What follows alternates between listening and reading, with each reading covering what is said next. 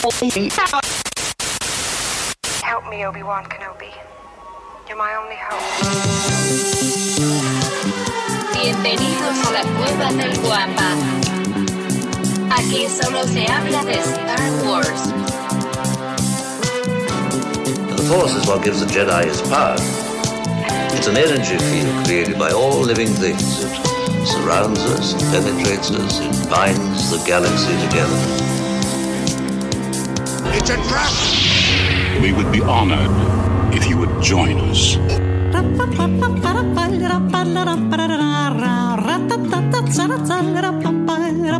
¿Qué tal, mis queridos guampas? Bienvenidos al episodio 179 del podcast Hablando de Star Wars, patrocinado por la cueva del guampa.com, el santuario para todos los coleccionistas y fanáticos de Star Wars. Y como es de costumbre para esta grabación, que por cierto es el 9 de julio, sábado 9 de julio, me acompaña el buscador eterno de la luz, el criptógrafo del templo, mi querido amigo, por supuesto, su amigo George. Buenos días, Davo. Buenos días a todo el guampa auditorio que nos ve y que nos va a escuchar en el transcurso de la semana en la versión de audio. Audio, audio, audio. audio. Recuerden que este podcast eh, aparece todos los lunes, si es que no nos borra el programa. los audios. Posible bueno, probablemente sí tengan su versión de audio. Posiblemente tengan su versión de audio. No, no es cierto. Sí, el lunes sin falta tendrán su. No, no es cierto. Ya sabes qué. Tampoco puedo asegurarlo porque el otro día también se perdió la, la, Ah, la sesión, ¿te acuerdas? Entonces también nos Sí. quedamos ahorita. Qué bueno que me acordé de eso. Voy a ver si sí le puse a grabar porque ya, sí, sí, sí está grabando. Tranquilos, tranquilos, todos tranquilos. Muy bien, bien. Entonces, George, muchas gracias. Eh, también está con nosotros el mejor catedrático de la Universidad Autónoma de Coruscant, mi apreciadísimo amigo, el profesor Robbie. ¿Cómo estás, profe? Buen día, buen día Davo, buen día George, buen día a todo el Guampa Auditorio. Y bueno, a los que son este, compatriotas míos, feliz día de la independencia. Hoy es nuestra, el aniversario de nuestra independencia, así que bueno, este, muy contento como siempre de estar, de estar aquí con ustedes en, en este atribulado comienzo, ¿no? Fue muy raro, profe. No voy a ventilar las cosas que pasan tras bambalinas. Fue muy raro, no te, lo, no te lo digamos. niego. Fue muy incómodo también. Yo sé que también para la gente de repente que aparezca yo así con este medio cambio de, de, de, de, imagen, así dijeron, ¿y este? ¿Y este güey? Gracias, profe, por estar con nosotros otra mañanita más. Te lo agradezco de verdad. Eh, también está el caballero de la palabra discreta. ¿Qué caballero? Es un maestro Jedi, mi carnalazo, directamente desde Monterrey. El Checo. ¿Cómo estás, Checo? ¿Qué tal? Buenos días, Davo, George, profe, ¿cómo están? Todo el guampo auditorio, pues aquí echando la vuelta. Igual con el arranque, ¿cómo se dice? Tempestuoso, pero todo en orden. Sí, sí, es, es raro, es como que de repente no es como, como, como siempre, pero ya la, la siguiente semana ya vamos a estar de nueva cuenta en donde debemos de estar. Muchas gracias, Checo, bienvenido. Y bueno, solo me resta presumirles, porque fíjense que a una persona así no se le presenta, no se le presume. Cuando llega así con amigos, dice, permítanme presumirles a este caballero, a este señorón de los escenarios, a esta persona que cada vez que ellas lo ven, sonríen, se sonrojan y se cuentan secretillos. A este señor que en los, escenarios lo conocen como el segundo sol de Tatooine. Entre las sábanas lo conocen como el amante bandido. Él es arroba Lucifago. Buenísimos días tengan todos ustedes, señores. ¿Cómo están? Espero que estén teniendo un inicio de fin de semana. ¿Cuándo inicia el fin de semana? ¿El viernes por la tarde o realmente el sábado? Esa es mi pregunta. El, el miércoles. El miércoles. Bueno, entonces que ya tengan un ombligo de fin de semana bastante bueno, señores. Espero que estén perfectamente bien donde sea que nos estén viendo, escuchando o lo que sea que hagan con nuestro podcast, porque pues quién sabe, a lo mejor hay alguien. ¿No has visto esos tatuajes que, que dejan así como la- el sonido? A lo mejor alguien ya se tatúa el. A lo mejor te, tan- te traen tatuado ya. A lo mejor podcast. alguien ya te trae tatuado. ¿Y por qué te tatuates? Con un tatuaje acá del George, güey. Así, Estaría buenísimo. Señores, Con espero que estén muy bien. De, de los leones Eh, negros. Hoy estamos, qué horror, con todo respeto para mujeres. Este, eh, hoy estamos en posición remota, les pido una disculpa si hay algún tema internet sesco o de algún otro tipo, porque ya saben que la tecnología no tiene no, palabra de honor y como yo estoy más güey. Y les voy a pedir un favor antes de que me queme Davomático, porque ya vi, oye Davo, en buena onda, No, no, si, no. puedes tener un programa en el que tengas tu intro a tiempo, en el que tengas todo bien, o sea, que fijes primero que todo esté jalando y todo eso, pues se ve mal, o sea, la gente merece que les des un poco de, de apapacho y que Eh, todo respeto, ¿verdad? Davo, de respeto, Davo, no seas así. De respeto, respeto a la. Eh, pero bueno, vamos a perdonar a. Davomático por no haber tenido listo el intro ni nada, porque dice, dice, Lo siento. Dice que a alguien, no voy a decir a quién porque pues quemaría a alguna persona que yo estimo, se le olvidó pagar el StreamYard y entonces está tirando debajo del autobús y que no sé qué tanto, pero, pero bueno, dejemos eso. Por la paz, señores, sean ustedes bienvenidos a este programa y muchas gracias, mi querido profe, mi querido Checo, mi querido George, mi querido Abomático. Tengan buenos días ustedes, muchachos. Vámonos. Vámonos, muy bien. Oigan, y pues ahorita para empezar nuestra, bueno, o para continuar esa costumbre que tenemos de invitar a otros canales para que también tengan la oportunidad de darse, que los conozcan y bueno, podamos hacer este tipo de colaboraciones. Permítanme presentarles a mi querido amigo Claudio del canal El Batillo Vicioso. ¿Cómo Hey, estás, ¿qué- Claudio? Hey, ¿qué tal chicos? ¿Cómo están? Muy, muy buenos días a todos. ¿Cómo está por ahí? Todos no, no, no los ubicaba, no los conozco. Mucho gusto de conocerlos, estar aquí compartiendo con ustedes. Y pues muchas gracias de nueva cuenta, ¿no? Por la oportunidad de estar aquí hablando de, de lo que más nos apasiona, ¿no? Así es, bienvenido Claudio. Y pues bueno, ahora sí que ya está todo el set completo. Sabemos que el nombre del señor eh, Lord Griller Pepe Mendoza eh, dice que en un ratito más esperamos que se conecte. Eh, y bueno, nada más también un, un- un último anuncio antes de iniciar con esto. Eh, ya para todos los socios, el señor Mendoza justamente se conecta eh, los viernes, según platica, para hacer una sesión de, de stream con jugando, no sé, no sé ayer que, ¿cuál, cuál se aventó ayer? ¿Alguien sabe? ¿No? ¿Nadie? Él solo, él solo, ¿verdad? Él solo se informó, él solo, Sí. Él solo. estaba se avisó, manejando, se- pido una disculpa, entonces. no me- Puso su teléfono en un espejo, lo conectó y de ahí estaba viendo. así. No, no, no.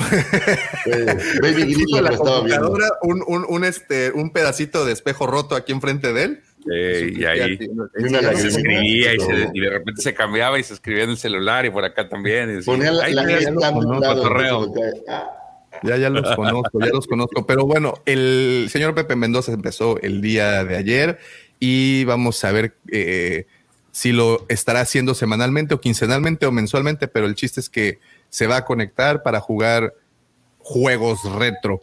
Vamos a ver, vamos a ver qué es lo que consigue. Bueno, ya él nos estará platicando más adelante si es que se despierta. Nah, no es cierto, pero si es que nos llega, nos platicará. Muy bien, y eh, también antes de comenzar, quiero agradecerles a todas las personas que ya hacen el favor de seguirnos a través de nuestras diferentes redes sociales. Como saben, nos encuentran como la Cueva del Guampa y estamos literalmente en todas y cada una de ellas, creando y subiendo contenido exclusivo. Eh, también los invitamos a participar en nuestros dos grupos. El primer grupo, Legión Guampa, este es el grupo de WhatsApp, que ha aumentado, ¿verdad, George? Estos últimos días ha subido la, ahí la, Sí, la sí, población de la miembros. Para quien quiera entrarle al cotorreo, ahí está. Los recibimos con los brazos abiertos. Muy bien, entonces ahí es Legión Guampa, ¿cómo le pueden hacer? Nos mandan un mensaje, eh, un mensaje directo a cualquiera de las redes y con todo gusto les mandamos el link para que se unan y una vez que estén dentro ya el señor George les enviará el reglamento porque si no, y aquí entra eh, efecto de sonido de la Orden 66, gran al alacrán, muy bien. Y también tenemos nuestro grupo de Facebook llamado Nación Guampa, en donde continuamos platicando de todos los videos, obviamente el tema del podcast y otros, eh, muchos temas. Iba a decir otros temas más, pero ya los conozco y pues, no, a- no me iban a dejar en paz por un buen rato. Pero ahí pueden continuar platicando, obviamente de coleccionismo y de Star Wars, que es nuestro mero mole. Y habiendo dicho todo eso, espero que no se me pase ningún. Bueno, no sé si lo tengas considerado en tus efemérides, Lucifer, pero creo que gran parte de nuestra comunidad eh, hermana, como bien dice eh, el profesor, creo que ya te llevaron tu café. Creo que me están buscando. Gran, gran parte de nuestra querida comunidad Guampa vive en Argentina y, y, pues creo que no nos resta a nosotros otra cosa más que mandarles un fuertísimo abrazo, Maxi, Max, a todos los Max que, están siempre con nosotros, Wolfie también que está por allá, evidentemente profesor, este, no sé si esté apocalíptica también, que generalmente a esta hora se conecta, es de las primeras que se conecta. Eh, no, no, no veo a nadie más, no veo a nadie más de, de tu tierra, profe. Pero bueno, creo, creo que se van a ir conectando a lo largo del programa. Muchas felicidades por el Día de la Independencia de la bella, hermosa y anhelada Argentina, profesor. Un abrazote. Muchas Un gracias. abrazo, profesor grande.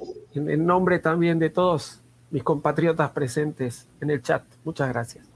Y, y, y es que sí, fíjate que afortunadamente eh, gran parte de la comunidad Wampa es de Argentina, ¿eh? entonces es, es especial, sí. es muy especial para nosotros. Quiero pedir una, una, disculpa por mi vasta ignorancia que no me dio para tener ese dato, pero ya lo tengo y prometo no volverlo a olvidar nunca más. no, es que es de hoy, Lucifagor, es fresco, es... Ya lo sé, el, no, no, no, no, es de hoy. ¿de qué año es eso, profesora? no, 1816, 1816 fue, pero, ah, pero está bien, justo, justo cae hoy, este, así que bueno, la gente que trabaja los sábados hoy no trabaja, este, ah, así que Qué bueno, es, es porque está. es feriado acá en mi país, pero bueno, no. Cayó justo, cayó el sábado, así que. Pues les mandamos que... un gran abrazo, profesor, a todos los carnales. ¡Ay, qué rico se come allá, profesor! Es, es terrible. ¿Te, ¿Te, fijas cómo en tres segundos llegamos al tema de la comida? Güey, soy gordo, güey. Todo tiene que ver con comida. Cada vez que alguien me habla de un lugar, lo primero que recuerdo es, eh, ya sé que se me van a echar encima, pero unos choripanes que me eché allá que dije, pero bueno, voy a, voy a dejarlo así antes de que. A Lucifago le dedicaron la canción de No llores por mi Argentina.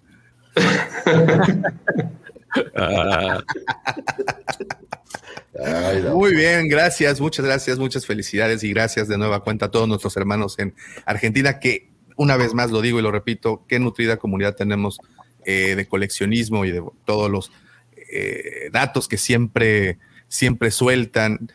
Max, Maxi, en serio, muchas, muchas gracias, hermano Wolfie, tú y tu canal y tus directazos, siempre, siempre hay pendiente de nosotros.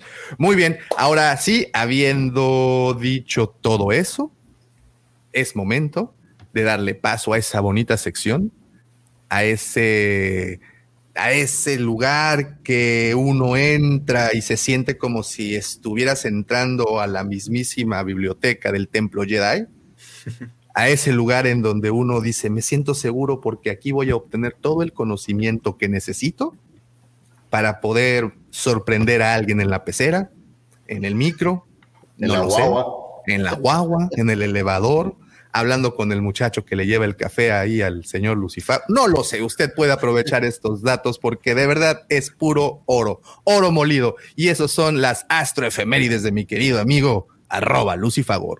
Así es, joven Davomático, muchísimas gracias. Hoy les traemos algunos datos, algunos sucesos que tuvieron su tiempo, su momento, eh, en un julio de algunos ayeres ya.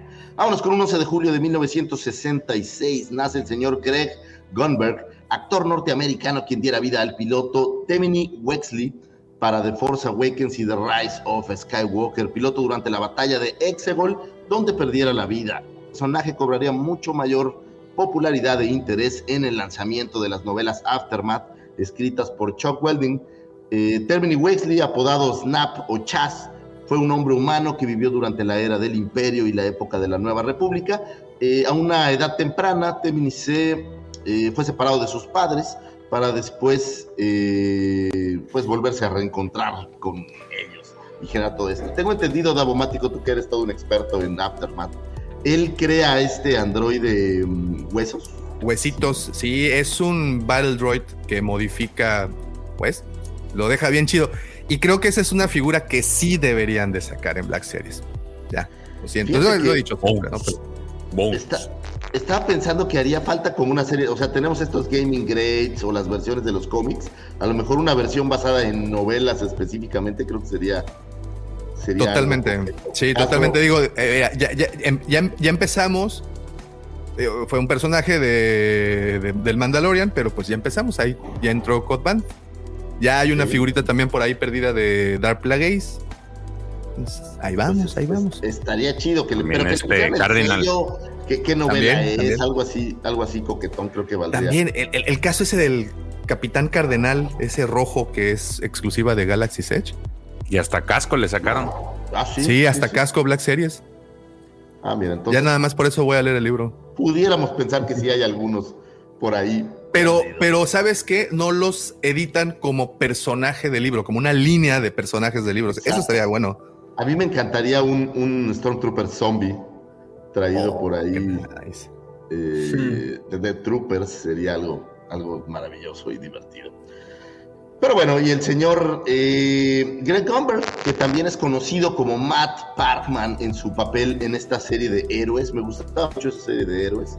Bueno, me gustaba al principio, es como muchas otras. Me gustaba mucho al principio y después como que va decayendo. Por ahí también aparece en Alias, aparece también en Felicity y curiosamente estas series pues creadas por J.J. Abrams, que asumo que debe de ser su carnal porque se lo lleva para todos lados.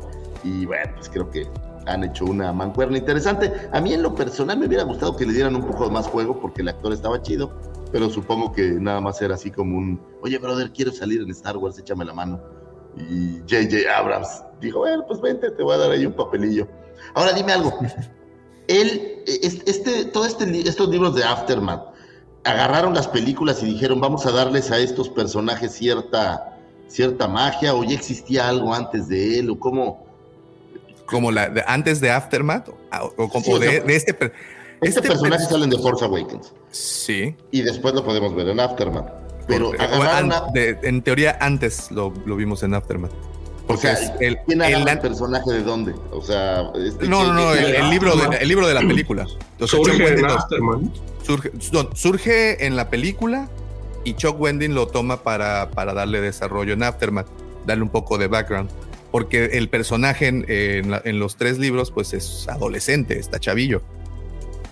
Y Ahora- ya. ajá. Las novelas Sí, porque- tratan no de él específicamente, sino es parte de No, no, no, él es parte del, del Ghost. El grupo.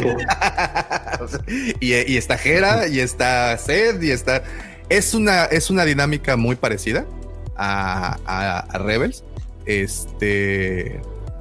Una temática en donde este crew eh, tiene ciertos o ciertas, no misiones, porque no se trata de una misión en específico, pero tiene cosas que hacer. No te voy a decir más. Ok. Pero sí es eso. Y pues es uno de los principales. Él, su mamá. eh, esta, hay una Sabrak también que es, era cazarrecompensas. Hay un ex imperial eh, retirado ahí que también echa, echa, les echa la mano. Entonces, no, no, no es de él en, en general, pero sí habla mucho de él, de su inventiva, de lo que quería ser piloto y, y pues vuelve, vuelves a ver The Force Awakens y, y es chale. Sí, lo ves diferente. Mi pues. Snap, porque así le decían, Snap. Snap Wesley. Es que el libro arranca justo después de la batalla de Endor. Es por eso es que en esa etapa sale adolescente. pues. Y que en, en- en el despertar de la fuerza, pues ya lo es. Pues como adulto. La Sabrak se llama Yasemari, ¿no? Según yo. Ya sé, Mari. Sí, así es. Oye, me, me encanta este personaje que es lo, lo más remembrante de ahí en Rise of Skywalker, donde le dicen, no, pues ya nos cargó la chingada. ¿No lo puedes decir un poquito mejor? No puede ser más Sí, mo. positivo. Pero bueno, feliz cumpleaños al señor Greg eh, Grunberg. Vámonos a un 11 de julio de 1988. Nace Drew Chanchani. Espero haberlo dicho de forma correcta. Actor norteamericano quien le diera vida al pequeño amigo humano de Anakin Skywalker en esta cinta de Phantom Menace de nombre Kister Banai. Me gustó mucho este cuate porque agarra y sale en la película y es el niño y todo. y después al personaje de Star Wars le agregan el apellido de, del actor real, por alguna razón que desconozco. Pero pues está chido que ahora no solo sales en Star Wars, sino también tu personaje se llama como tú. Creo que ese tipo de cosas están, están coquetas. Para una mayor referencia, en, es como el, el que le está ayudando a la hora de estar preparando el pod para la carrera. Es este chavito humano. Eh, Kickster, ¿no? ¿Kickster le decía? ¿El, el, el amiguito de Anakin? Sí, sí, sí, ese, ese es. Kickster. Sí, Ah, sí, bueno. Kickster. Pues- se llamaba. Pues, ah, bueno, sí, Kister Banai, es cierto, tiene razón, se llamaba así. Y después Que- ya, Kister Chanchain Banai. Que, que en las escenas cortadas Anakin le mete una moco. le pega bien feo y le llega Lo Qui-Gon estás haciendo mal, maldito. ¿Se acuerdan de esa escena? La digo, no, no salió en la película. No, fíjate que yo no, no la tengo presente. O sea, ver, Sale- y sale. Grido también, ¿no? Sale Grido también. Ah, no, no es cierto. Grito. Se está madreando a Grido. No es cierto, no es cierto. Se está madreando a Mini Grido. No, Pero es sí sale es también él en escena, ¿no? Nada más, ¿no? Y él sale en escena, entra el Kitzer y le dice: Cálmate, mi aquí, aguanta, güey. Está... Pero aparte, es Kitzer el que usa eh, la expresión de Wizard. ¿Se acuerdan? Simón. Así That is esa- es- so wizard Anakin. Algo así. Sí, sí, sí. Entonces, Pues feliz cumpleaños al, al joven. Después de eso, no hizo gran cosa, entonces, bueno, no al menos en el cine, seguramente tendrá una vida y habrá hecho algo de su vida, pero no específicamente en lo que a cine o materiales Star Warsescos se refiere. Un 11 de julio de 1969 se publica Space Odyssey, que es esta canción de David Bowie maravillosa, donde podemos eh, tener estas... A mí siempre me, me trae a las estrellas esta canción, creo que es súper linda. Y estuve por ahí buscando, hay unos videos de la BBC, la BBC la utilizó para narrar la llegada del hombre a la luna, y por ahí vi unos videos justamente de cuando llega Neil Armstrong y todo este show a la luna, con la rola de Space Oddity. Si los encuentran en YouTube, están, de verdad que vale la pena porque la rola es maravillosa, David Bowie es, es un mega artistazo, digo, bueno, era lamentablemente ya falleció, es una buena recomendación y como siempre estoy pensando que con Star Wars el espacio está total y absolutamente conectado, pues siempre estos datos espaciales son maravillosos. Un 12 de julio de 1943 nace Walter Murch, diseñador de sonido y editor norteamericano, quien dirigiera el episodio de General en la serie animada Clone Wars. Este episodio es aquel donde podemos ver a este Jedi de la misma raza de este Dexter. Eh. Krell. que, que aparte es, es, es un, es un gran personaje que al final... eh, ya ¿no? Es la- que sea un spoiler para nadie, ¿no? Ya a estas alturas. Pero bueno, que resulta ser eh, un poco más oscuro y que trataba muy mal a los clones y que tenía como una forma de ver todo esto diferente. Eh, Walter Murch también trabajó en THX 1138, en American Graffiti, en Apocalypse Now y debutó como director en el film de 1985, Regreso a Oz, eh, siendo siempre un cercano por ahí de, los inicios del señor Lucas, aunque digo, después tuvimos al señor eh, Ben Burt y bueno, es todo. Todo cambió que curiosamente un 12 de julio, pero de 1948, nace Ben Burt, diseñador de sonido norteamericano conocido por su intenso trabajo en el mundo de la ciencia ficción, creando icónicos sonidos dentro de la saga de Star Wars. Eh, participó en New Hope, en el Star Wars Holiday Special, en el Imperio Contraataque, en The Phantom Menace, en Star Wars The Original Radio Drama para las tres cintas, en El Regreso del Jedi, El Ataque de los Clones, en Clone Wars, la versión animada, en el Revenge of the Sith, en The Force Awakens, The Forces of Destiny, Rise of Skywalker y en prácticamente todos los videojuegos que hubo en aquel entonces, Super Star Wars, X-Wing, X-Wing Alliance, Battle of Naboo, Starfighter, Galactic Battlegrounds, en KOTOR, en KOTOR 2 lo vimos también, Republic Commando, Lego Star Wars, The Force Unleashed 1 y 2 para Jedi Fallen Order, es decir, Ben Burt prácticamente ha estado en todos. Y yo pensé que lo mencionaban porque los sonidos que creó pues estaban asociados a estas cintas y ya nada más se replicaban. Pero no, realmente sí estuvo trabajando dentro de todas estas producciones, seguramente para mejorar algunos de ellos y revisar algunos de los temas. Me llamó muchísimo un dato la atención que aparentemente no trabajó para el episodio 8, es la única cinta en la que no estuvo eh, involucrado. No sé si hay alguna razón de esto o si sea un error de las bases de datos que están ahí en internet, pero simplemente no encontré a Ben Burt en el episodio 8. Digo, pues, ¿qué, ¿por qué crees que esa película es tan mala? Pues obvio, ni siquiera Ben Burt quiso participar. Pues digo, ahí lo tenemos claramente el ejemplo, ¿no? Eh, ben Burt, que naciera un 12 de julio de 1948, fue el diseñador de sonido de las cintas de Star Wars. Eh, comenzó trabajando para Lucasfilm eh, con la filial Walker Sound. Sus creaciones más famosas pues son la respiración de Darth Vader, el sonido del sable de luz, la voz, si podemos hablar de una voz de Artuditu. Él ha creado muchísimas de las lenguas que puedes escuchar en Star Wars, la mayoría de las cuales están marcadas eh, por raíces etimológicas eh, de algunas otras lenguas, de algunos otros eh, lugares del mundo. Bort tiene una gran reputación por incluir el efecto del Wilhelm Scream, que es una, escena maravillosa, no sé si recuerdan en New Hope, cuando está uno de los Stormtroopers como al borde dentro de la estrella de la muerte y se cae, bueno, pues podemos ahí escuchar el Wilhelm Scream. Y es uno de los grandes precursores de este ¿cómo le llamaríamos, profe? ¿Es un geek across de todo el cine? ¿Es como, como esta gran broma? Sí, no, no sé si tiene un nombre específico, pero sí es un, como un grito que se usa en, muchas producciones, ¿no? Entonces, este, este, se hizo muy famoso, digamos, pero no, la verdad que tendría que buscar, no sé si, si le pusieron algún nombre en particular. Creo que es como el yo lo, conocía como el, grito más famoso del cine, una cosa así, pero si tiene algún nombre particular, no sé, no sé si lo tendría que buscar, sinceramente. Ahora, ¿habrá una tradición como esta, profesor, en el cine que cruza fronteras, cruza cualquier tipo de película? O sea, ese grito del William Scream está en todos lados. O sea, es, como una, una broma que encuentras en absolutamente cualquier lugar. no, no creo que haya algo igual, ¿o sí? Mm, creo que no creo que no, que así de ese estilo no. Pues el señor eh, Ben Burt fuera uno de los grandes precursores de ese maravilloso Wilhelm Scream, que lo pueden oír en todos lados, ¿eh? desde Toy Story hasta películas de terror. Obviamente en la saga de Star Wars, en todas las películas lo escuchas. Hay que, hay que buscar ahí cada uno de los detalles, ¿no? Entonces, no solo Ben Burt nos trajo esos sonidos maravillosos, sino nos dejó... Oye, Luis, por favor.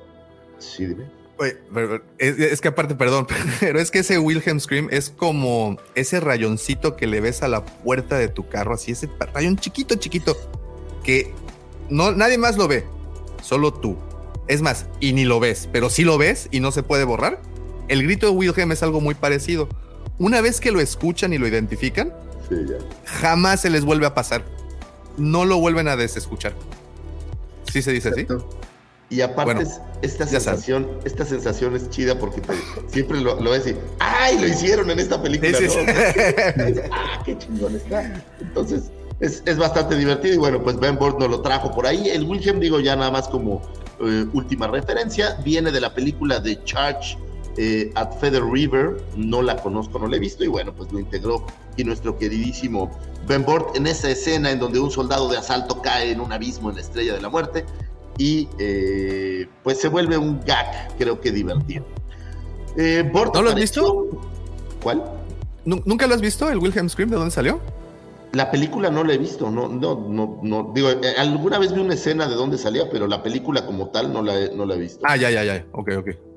Entonces, a lo mejor tiene eh, alguna cosa coqueta. Bort apareció en dos de las películas de Star Wars como un extra, esto a lo mejor no lo sabían. Apareció en El regreso del Jedi como un oficial imperial, eh, aquel que grita aquí antes de que Han Solo lanzara eh, una caja de herramientas llena de cargas explosivas y que le hace caer de una pasarela.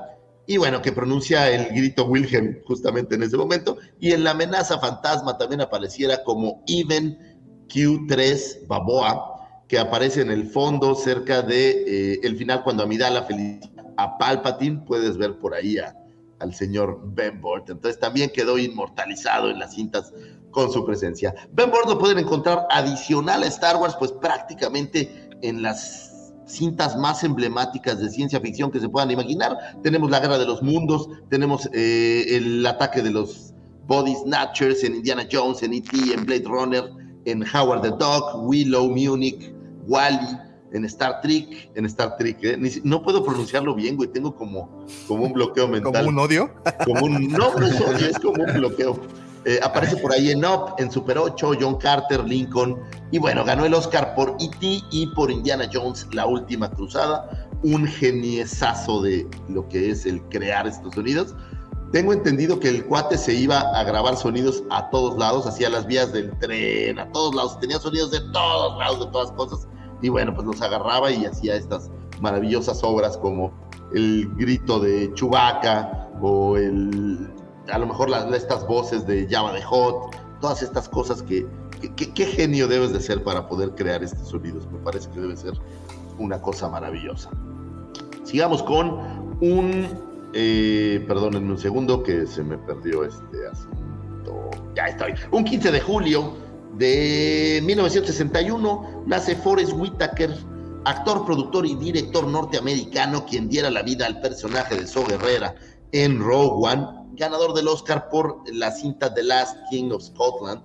Eh, y bueno, pues es uno de estos actores, cosa curiosa, no, sé, a, a mí no me gusta, o sea, es raro verlo en pantalla por un tema. Porque te está haciendo ojito todo el tiempo.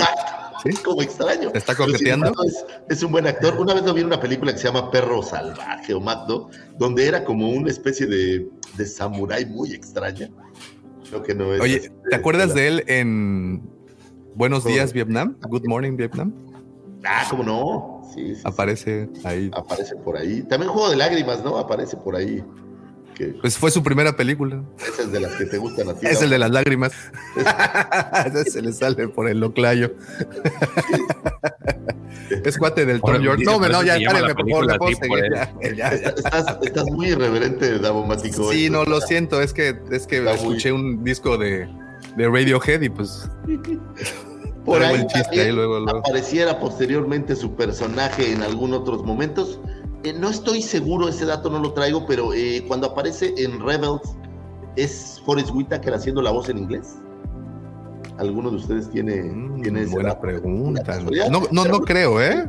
Y también lo tenemos, ¿sabes dónde? En Jedi Fallen Order, también lo puedes ver hacer Sí. eh, ahí un, un pequeño papel cuando están en Catch, si la memoria no me, no me, no me falta. Lo que no estoy seguro, porque el personaje sí está basado en él, pero no estoy seguro si la voz es, eh, discúlpenme, soy, soy fanático de oírlo en español, entonces de repente cuando el actor es el Por que voz en inglés, pues se pierde un poco se pierde un poco esto. Pero bueno, le mandamos un saludo al señor Forrest Whitaker donde quiera que se encuentre. Buen actor, la verdad es que es, es buen actor.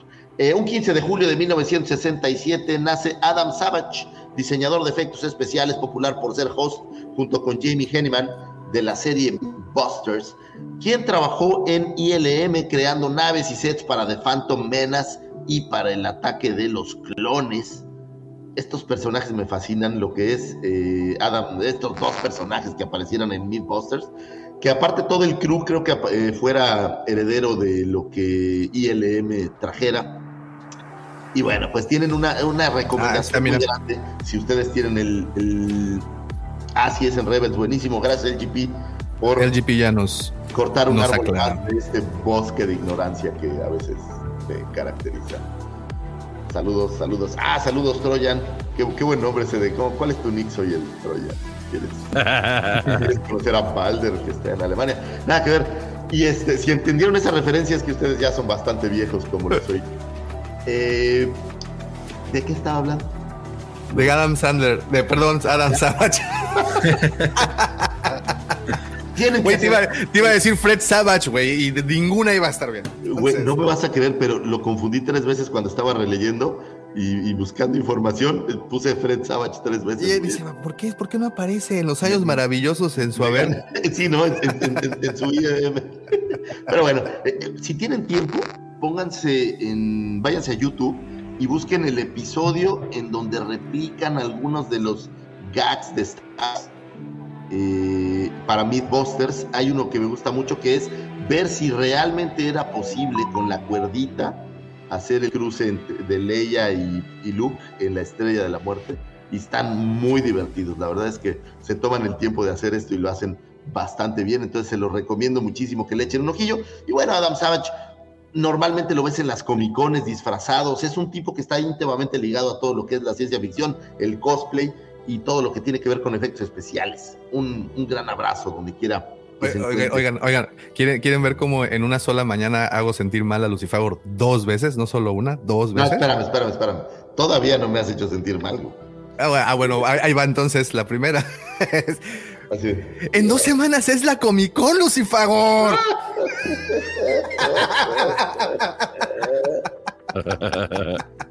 Maldita sea. Este, sí, yo lo sé. Mira, Davomático, mi decisión no ir. No podía pagarla, no tenía boletos, no tenía dinero, pero fue mi decisión no ir. ¿Ya claro? Tenía que trabajar y. Mi tenía que cuerpo, hacer- mis reglas. Yo decidí, yo. Yo decidí no ir a ese evento. No creas que fue mi, mi entorno el que dictó. Bueno, eh, aquí, para los que siguen el canal desde hace ya tiempo, saben que pues es toda una tradición para el señor Lucifagor asistir año tras año. Digo, los reportes han llegado y ahí están todos los videos que nos han, que, que hemos subido eh, del evento. Y pues este año, taran, tan, taran, tan. Sí, como dirían así. Sí, te Lo- la eres parado. Eh, ¿Sabes qué es lo peor? Hace tres días, eh, entrar a la Comic Con a veces es complicado porque se acaban muy rápido los boletos. Pero digamos que como en todos los eventos de la vida, hay siempre, voy a decir, espíritus salvadores que te pueden ayudar a resolver esos problemas. Revendedores. No, George, no. Te voy a platicar ahorita una cosa interesantísima. La primera Comic Con a la que fuimos, eh, mi compadrito Vargas, que le mando un abrazo a Bumper, no habíamos conseguido boleto y, y nos ayudaron a conseguir un boleto. Entonces, el gafete de Vargas era como Shaquille Smith, una cosa así. Shoquan, ¿no? Sí, sí, sí, era, era un nombre ahí curioso. Pero no, y nos mandó un mensaje este cuate que normalmente nos ayuda cuando no conseguimos boletos. eh, pues para ver si íbamos a ir y fue bastante triste decirle que no. Entonces, si alguno de ustedes va a ir a la Comic Con, señores, ahí cuéntenos cómo estuvo porque la verdad que sí vale la pena. Es el regreso así ya con bombo y platillo y bueno. pues Mira, un- Cristian también nos, nos, nos eh, Ah, informa que sí es Whitaker, eh, Forrest Whitaker, la voz de Jedi Fallen Order. Ah, qué chido. Pues ahí está. Ahí está, señores, pues Forrest Whitaker. En fin, sí, no voy a ir a la Comic Con, pero pues. Habrá, oye, ¿sabes cuál es el consuelo? No, pero va a haber muchas Comic Cones. O sea, siempre va a haber Comic Con. Sí, Pero va a haber- 2022 Guampacones. solamente una. Guampacones. No, pero yo voy a. Fíjese, está buenísimo. No, yo voy a la Guampacón, güey, la Comic Con, güey. ¿Eso por ¿Qué, güey? Chingaderas. Sí, eso no. Vámonos con un 15 de julio del 2003. Se libera Star Wars Night of the Old Republics, videojuego desarrollado por BioWare y publicado por LucasArts, originalmente liberado para la plataforma de Xbox y posteriormente para todas las demás plataformas. Eh, obviamente destacan personajes como Cardonazi, Bastila Shan y Darth Malak, un videojuego que fue, y voy a decir que fue maravilloso en su momento, fue muy divertido, fue muy lindo, es terrible si lo juegas hoy en día, lo digo y así con un poco de culpa porque lo bajé para el Xbox y empecé a jugarlo y pasaron como 20 minutos y de verdad no pude continuar, es, demasiado lento, creo que nuestro cerebro ya está evolucionado para esto y de verdad era Oye. tan lento que me quería dar de golpes. Oye, pero imagínate, tú lo bajaste y, y ¿pagaste por él? Como 200 pesos, 100 pesos. Ah, te voy a dar una más fea. Los que lo bajaron el Switch, en Switch lo, lo están jugando y no lo pueden terminar porque trae un bug. Ah, es lo que ah, eh, platicaban los descanonizados, ¿no? Este, Rob, Sí. era justamente eso. Yo leí, Sí, leí no. como que ya lo estaban por arreglar, es decir, que, que ya en cualquier momento sale el parche. Ya, ya lo habíamos dicho nosotros, creo que hace dos semanas, algo así, el, el Pepe. Pero sí, sí, no, no, llegan hasta un punto y no se puede seguir, parece. Oye, no- pero no puedes nadie, terminar el juego. que nadie lo revisó, digo, eso sí está como de cuates, ¿no? O sea, que nadie checó que sí se acabara el juego. Ahí. Se durmió. No, sí está, perdón, pero está aburridísimo, es lento como el diablo. Y yo lo empecé a jugar y trataba, de verdad, trataba de avanzar, pero no pude salir de la... ¿Ves que arrancas en esta nave eh, que está destruyendo y todo el rollo? No pude pasar, se los digo así, no porque mis habilidades no me dieran, que tampoco son tan buenas, pero de verdad está, la jugabilidad es terrible. Ojalá que en estas versiones nuevas que estén haciendo, que agarren el argumento y que reformaten todo el concepto, porque la jugabilidad sí está muy, muy, muy, piñata, la verdad. Es que es muy de, es muy de, de otra época. Es decir, en- cuando salió era rom- la rompía todo porque era el tipo de juego que, que se hacía, pero ahora es como mucho más dinámico, entonces cuesta. Bueno. sí, yo lo tengo ahí, lo, lo, lo- lo estuve jugando también, pero sí. en- Es- en es la inmediatez, profe. Avancé más, salí de la nave, avancé Ah, más, bueno. pero- Hasta pero cómo se sí, tardan en hablar, profesor. Porque llega un punto que no. Es decir, el- el- la pelea por turnos eh, cansa mucho, cansa mucho. Sí, no, no. Y luego tienes estos juegos como el del celular, el Galaxy Heroes, que es peleas por turnos, pero son, o sea, los turnos son rapidísimos, ¿no? Entonces te cambia toda la perspectiva. Pero bueno, Que le puedes aumentar la velocidad para que sean rápidos. sí, vámonos, ya que se acabe. Oye, pero bueno, siempre vamos a recordar, eh, recordar a Knights of the Old Republic como un, un gran videojuego. Creo que fue un, una de estas pequeñas cosas que marcan la historia de, de la saga completa y que se quedan en el anecdotario. Y bueno, pues adelante, mi checo. Y además como historia del juego, ¿no? La gente lo tiene muy arraigada. güey. Sí, creo que un poco como Shadows of the Empire o como este tipo de cosas que, que si bien no son parte de las cintas, y hablo de cine, cine, eh, se quedaron como dentro de la mente de, de- de la gente muy, muy arraigadas. Entonces, bueno, pues por eso le festejamos su cumpleaños a Knights of the Old Republic. Normalmente les recomendaría bájenlo y jueguenlo, pero la neta, en esta ocasión, espérense al remake y, y pueden disfrutarlo. ¿Hay, ¿Hay cómics de Knights of the Old Republic? ¿O Sí. novelas específicas? Novelas, sí. Sí, sí, cómics también. Sí. Pues a lo mejor valdría la pena más bien chutarse el cómic o leer la novela, creo yo. Esa sería mi recomendación. Señores, sigamos por ahí, que todavía nos quedan algunas cuantas y me voy a ir rapidísimo para no quitarles mucho más el tiempo. Un 16 de julio de 1952 nace Stuart Copeland, músico y compositor norteamericano, eh, miembro de la banda de Police, quien musicalizara el tema principal de la serie animada Droids.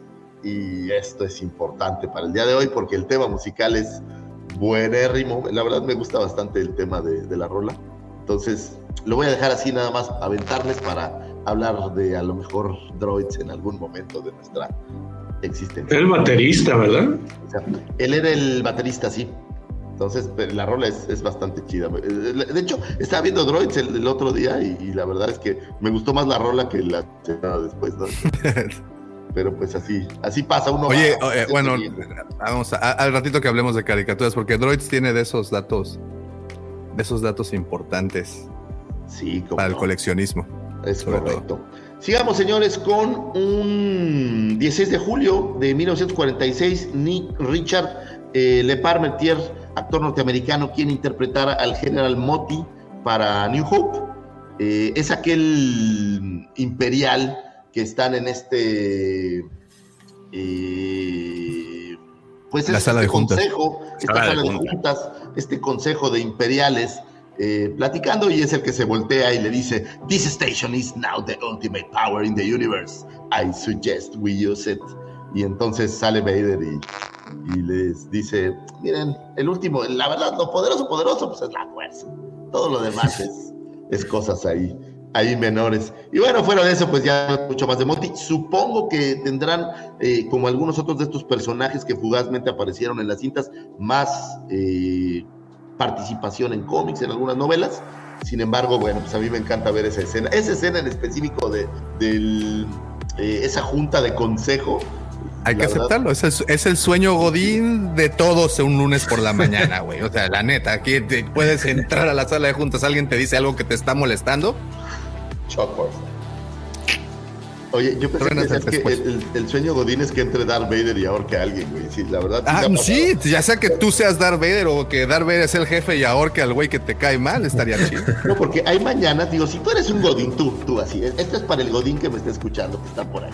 Y tú eres el Godín que te toca junta de lunes a las 8, porque por alguna razón a alguien se le ocurrió que fuera más temprano.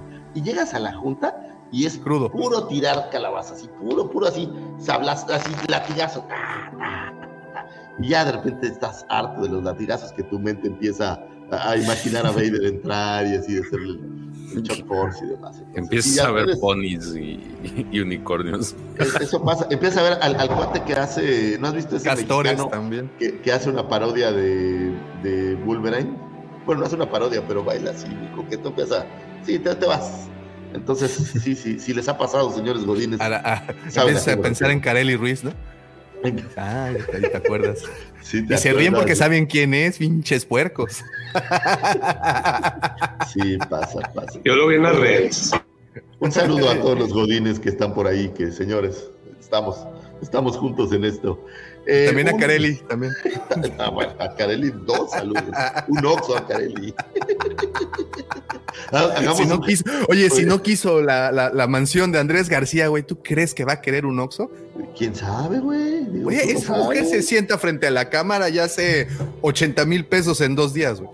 Está bien, güey, pero el Oxxo es, es una inversión a largo plazo, güey. ¿no? Para que- digo, es una forma de Ya, demostrar. no, no siempre va a poder vivir de eso, Davo. Entonces, Es cierto, exacto, es cierto, con el Oxxo, Sí, sí, sí, ahí se garantiza. no, no pongas todos tus huevos en una sola canasta. güey.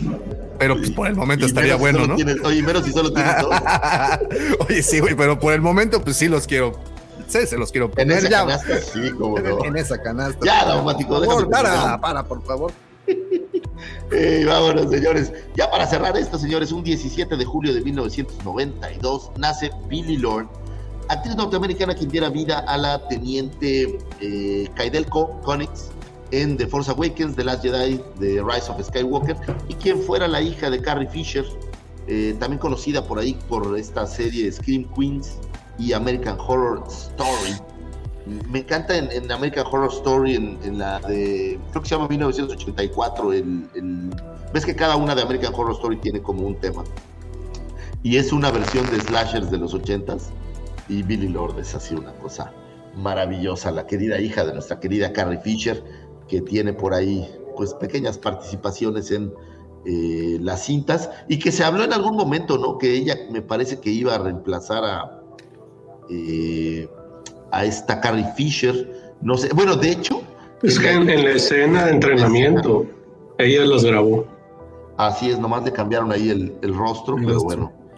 Eh, buena, buena actriz, a mí me gusta, digo, aunque creo que no, no sé si ha hecho algo un poco más serio, pero a mí en, en American Horror Story me gusta muchísimo. En Star Wars, pues no tiene tanto, ¿no? Es, es de estos personajes como un poquito más acotados o que a veces parece que se los dan nada más para tener el nombre por ahí, lo cual no es una queja, qué padre, qué buena onda. Señores, estas fueron las efemérides. Espero que hayan encontrado información útil y valiosa para comenzar su fin de semana, para abrir conversaciones, para cuando les toque la comida familiar, ahí poder hablar de alguna cosa coqueta y eh, pues que puedan abrir, eh, tener más amistades como Davo Mático que anda buscando ahí ser amigo de. Eh, digo, oye, eh, ¿sabes qué, güey? Que- que cada vez que pienso en estas cosas son todas impropias, güey. Entonces ya no puedo casi ni hablar porque de todas maneras hiero algún sector. Entonces solo voy a decir Me deja eh, para abrir conversaciones, digamos. Sí, sí, sí. Imagínese usted que está en, en- en esta despedida de soltero y pues por azares del destino le toca platicar con la chica que ameniza el show. Digo, ya que estamos platicando de Micarelli y Bella. Oye, le dices, ¿sabes que Carelli rechazó a Andrés García? ¿O qué dijiste? su mansión, su mansión. Su mansión. Oigan, el, el 13 de julio es el Día Mundial del Rock. Ahí pensaba que ibas a decir de la bombita. De la, Ha- Hablando de Andrés García. sí, pero sí usaba bombita. Híjole, sí, sí estamos bien retro hoy, ¿eh? Estamos bien ¿Tú has usado la locales y retro. Para, para No, fíjate que afortunadamente. Vintage, vintage. Es vintage, vintage. El tema lo amerita, güey. Sí, sí, sí, sí, cómo no, cómo no. Oye, pues muchas gracias, señor Lucifagor, por como siempre mostrarnos esa luz al final del túnel de largo túnel y oscuro de, que es nuestra ignorancia. Muchísimas gracias. Aquí es donde insertamos sonido del señor que no viene. Este, y pues ya. Very well, Captain. Master, moving stones around is one thing. This is totally different. No, no different. Only different in your mind. You must unlearn what you have learned. Oigan, y eh, aprovecho también para saludar a todos nuestros amigos que están conectados ahorita. Muchísimas gracias. Como siempre les digo, gracias a sus comentarios y sus aportaciones enriquecen muchísimo más el contenido de este podcast. Eh, gracias a los que nos han ahí sacado de las, de las dudas con eso de So Guerrera. Este estuvo bastante interesante, ¿eh? Ahí a- al buen Cristian. ¿Y quién más nos comentó? Y el LGP. LGP y Cristian, muchísimas gracias. También quiero agradecerles a todos los miembros de, de, de- de Wampa, del canal eh, de la Cueva del Wampa. Está Javi, veo por aquí, ah, también anda por aquí Raúl. Eh, ¿Quién más? ¿Quién más está de los socios? No veo a nadie más. Se les durmió el gallito. Hoy a los. Ah, no, mira, Maxi. oh, desde el principio estuvo Maxi ahí saludando. Muchas gracias. De verdad, muchísimas gracias. Recuerden que eh, tenemos nuestro sistema de socios en donde subimos contenido exclusivo y que sí, sí, ya, ya me voy a poner a trabajar más para subir más cosas porque nunca es suficiente. Entonces, ahí queda eso.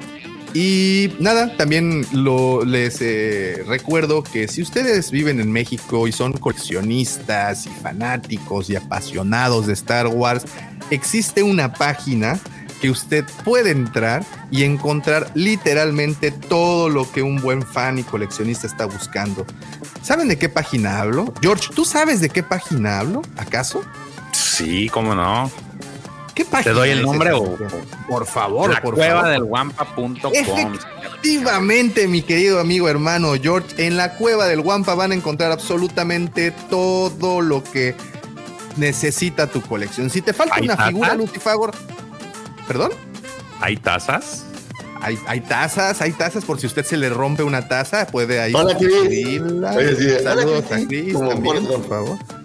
Lucifagor, ¿y qué pasa si no tenemos, si te hace falta una figura en tu colección y entras a la cueva del Wampa? Les voy a platicar una historia. Recientemente tuve un problema de humedad en el lugar donde suelo guardar y se echaron a perder muchas de ellas. Ustedes saben que si la caja se echa a perder ya no sirve, o sea, ya, las figuras son de desecho. Y me acerqué a mis amigos de la cueva del Guampa y les pregunté, oigan, tengo estas figuras que se echaron a perder.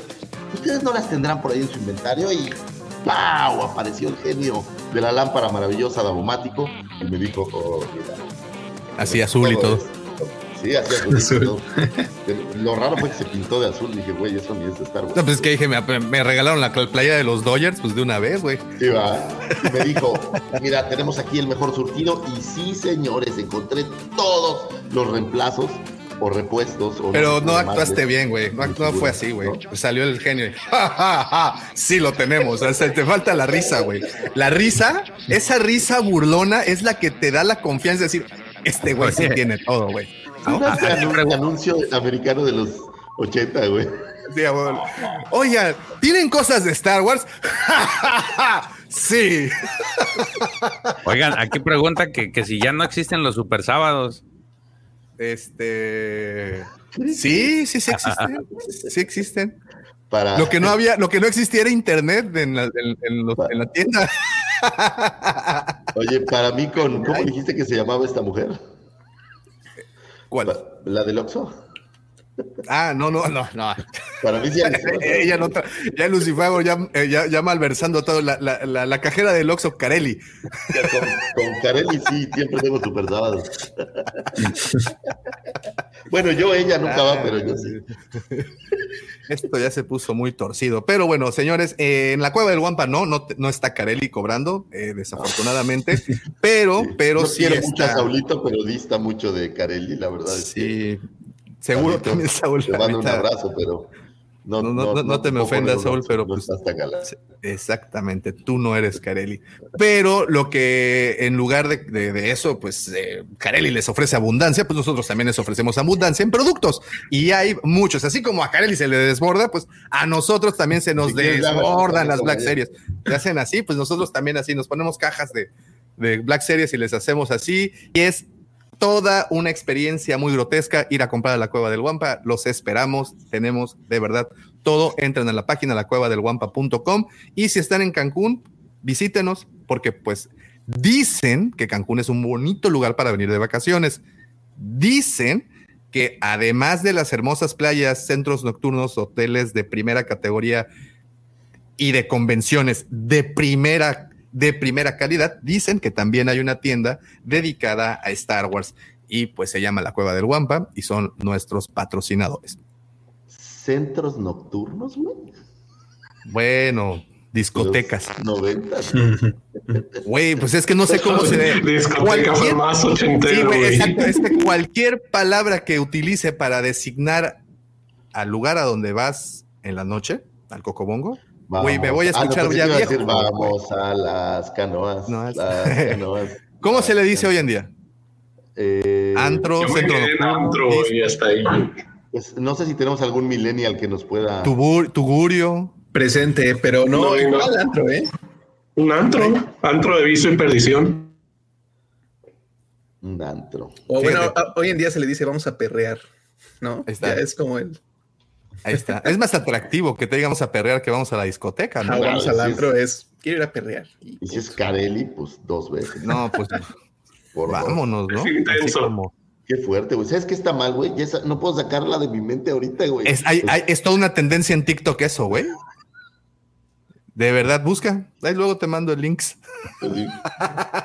El Lynx. Ahí luego te mando el Zelda. Este. Saludotes al Mike. Se me, perdió. Eh, oigan, bueno, y antes de, de pasar a las noticias, tenemos con nosotros a nuestro querido amigo Claudio de Batillo Vicioso. Claudio, ¿por qué no nos platicas un poco qué es lo que haces en tu canal? ¿A qué te dedicas? Pues estos micrófonos y espacio es tuyo. Muchas gracias, chicos. Ahora sí que ilustrándome desde muy temprano, no soy, no soy de, de- de estar tan temprano aquí hablando de Star Wars, falla mía ahí. Soy más de levantarme a la una de la tarde y ya comenzar mi día.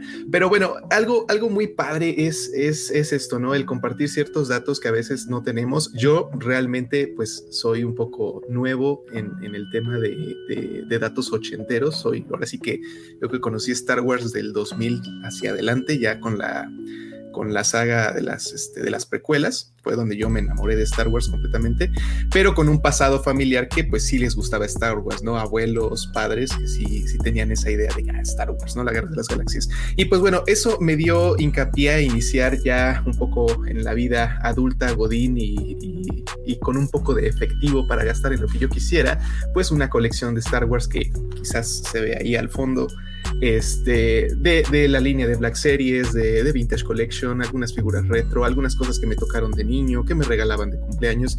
Y pues todo eso eh, crea la idea de este canal que se llama Batillo Vicioso, igualmente en YouTube y pues en las demás plataformas que hoy en día, en las redes sociales que están tan, tan a tope, pues ahí estamos también. En este canal lo que a mí me gusta es pues si compro una figura, si tengo la posibilidad de obtener alguna, eh, hablar de ella, qué me gustó, qué no me gustó, eh, quizás el precio en el que está actualmente esa figura y si vale la pena o no comprarla, ¿no?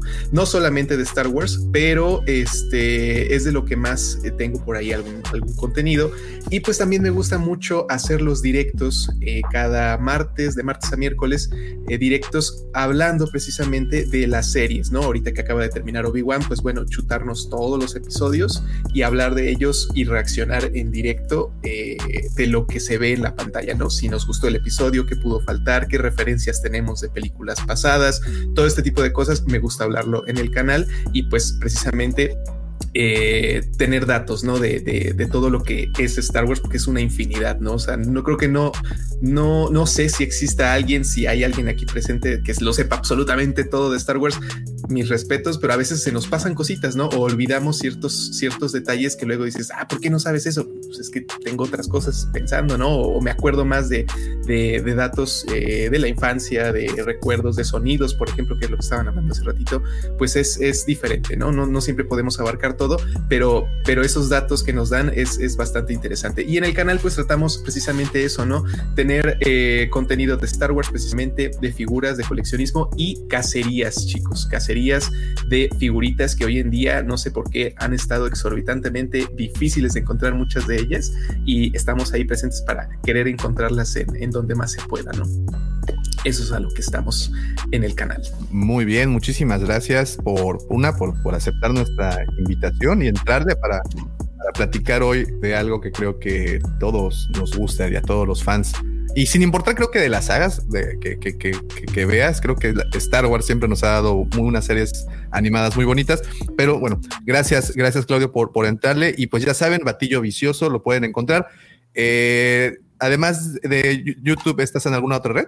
Sí, eh, TikTok tenemos también por ahí. Este, ahora sí que sin el afán de, hacer competencia ni nada, también, eh, gracias a Dios, tenemos la posibilidad de tener una, una tiendita de coleccionables en Jalapa, Veracruz, eh, que precisamente se llama Batillos Viciosos Store, que estamos empezando y pues tenemos algunas cositas de Star Wars. Tengo también el Instagram, que es igualmente Batillo Vicioso, y en Facebook pueden encontrar como Planeta DC Marvelita. Ahí estamos este, en Facebook, en las redes sociales también, si gustan. Excelente, pues muchísimas gracias. Ya saben, y eh, así es, efectivamente, como dice Troyan, a darle al like que es gratuito. Muchísimas gracias. Y también quiero aprovechar, si es la primera vez que estás escuchándonos o estás aquí en el canal, muchas gracias, bienvenido o bienvenida. Eh, siempre es muy bonito, pues nada más saluda, nada más para saber que estás eh, allá. Ah, mira, los descanonizados, si es cierto, también son de Jalapa. También Ah, ellos andan, andan por allá. Entonces, ahí está. Creando la cueva del Guampa, creando puentes en una misma ciudad. Muy bien. Y tuvimos una semana algo movidita en cuestión de información. ¿Y saben quién trae todo eso? ¿Saben quién es el buenazo? Así es. El buenazo es este señorazo que de fútbol no sabe tanto, pero de Star Wars sabe harto. Mi querido amigo George, pues es que traes la playera de los Leones Negros. Es la del Atlas, la rojinegra esta. Universidad, No puedo negarlo, mira. ¿Cómo no quieres que te buleen así, güey? Mi alma mater. Si quieres me pongo la del América y los echo abajo a todos. No, no, no. no. Las cosas- Oye, mira, Águilas. el equipo más grande, El glorioso. glorioso, las poderosísimas, el ave de las tempestades. Bueno, ya.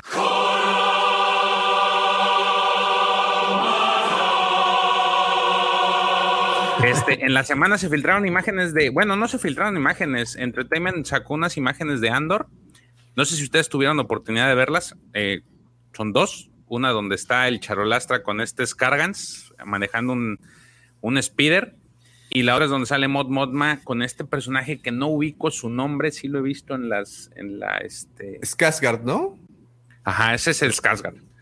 Ahí va. Aparentemente, pues es, es compa, es parte de la de lo que va a ser la, la rebelión.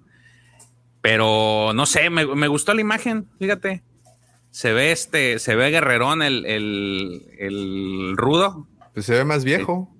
Y se ve más viejo, obviamente. Pues ya sabes que en las series de Star Wars, pues tiende a suceder esto, ¿no? Ya, ya vimos a Obi-Wan, ya vimos a, a Hayden Christensen, Hayden Christensen, que ya salió este, sal- salió un poquito más, más este arrugadito, pese a que el tiempo pues no, no concordaba y muchos se quejaron. Este, pero salen estas imágenes, no sé qué les parezca, a mí me gustaron. eh, me gusta mucho el trabajo de Scargan, de este Scargan, ¿cómo se dice? Skarsgård.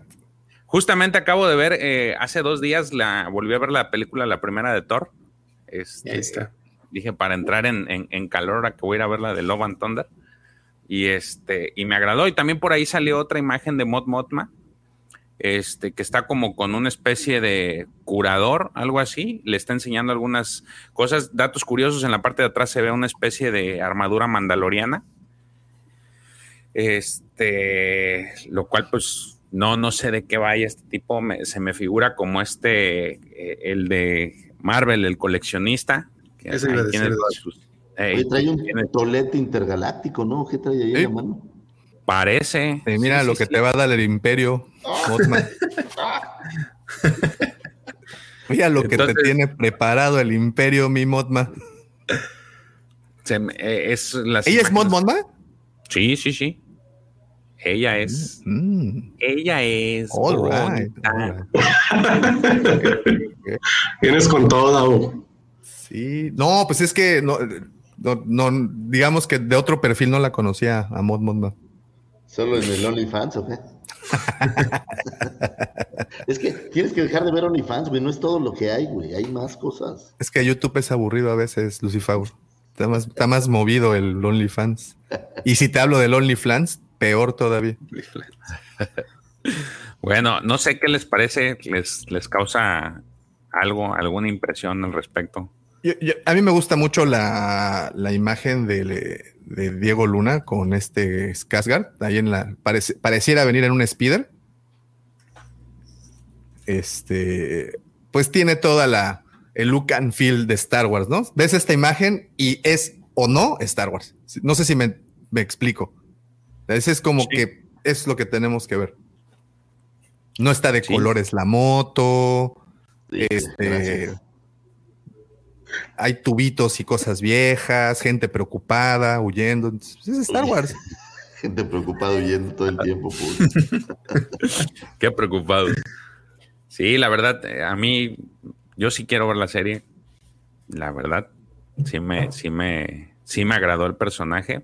Digo, a lo mejor no es así como que en, en un principio no esperaba nada de él, este, como el profe dice, no, no era un personaje así como que el que dijeras como que da para, para una serie, pero conforme se han filtrado desde el trailer que se filtró y, bueno, no que se filtró, que se anunció en la Celebration y esto, pues sí, ya es como que, ay, güey, sí, sí quiero verla. Entonces van a ser, también mencionaron que van a ser este, dos temporadas y que la primera van a ser los primeros cuatro años y la segunda van a, van a aventarse tres años seguidos. Este, va a estar así. Este, ajá, repartidos entre toda la serie, o sea que este, al final vamos a llegar a un punto en el que vamos a conectar con Rock One esta, esta serie. Entonces, pues eso aparentemente es lo que nada más va a ser, van a ser dos, dos temporadas, a lo que entiendo de acuerdo a la cronología que están manejando. No esperemos más porque es lo que eh, eh, mencionan. Creo yo que no, no va a haber para más, a menos que avienten otro personaje, saquen otra hebra con otro personaje que vaya a salir ahí. Oye, Alan Tudyk no va a estar en la primera temporada, ¿verdad? Sí, ¿no? Sí, sí. El que todo eso. Es que cuando, cuando anunciaron la serie estaban ellos dos juntos, pero no sé, como que traigo ahorita la idea de que en la primera temporada no iba a estar, entonces no. Digo, no, no lo he confirmado ni nada, pero eh, traigo yo esa idea de que no estará. Pues es que todavía esa parte no la mencionan. Y ya ves que de repente en IMDB suben los, los, los capítulos y los personajes, pero pues no siempre son ciertos. Nada más te dan así como que este lo que hasta ellos saben o lo que ellos eh, me imagino que especulan y ya después conforme va avanzando la, la, serie ya los van acomodando pero no no sé no sé no no de esa parte no no he escuchado nada pero bueno ahí están las imágenes espero que así como yo, muchos estén emocionados. Este, otra noticia fue que se lanzó el trailer de, que va, de esta, pues que es como un documental de Liga Magic, eh, esta empresa mítica creada por, por el, buen, el buen Jorge.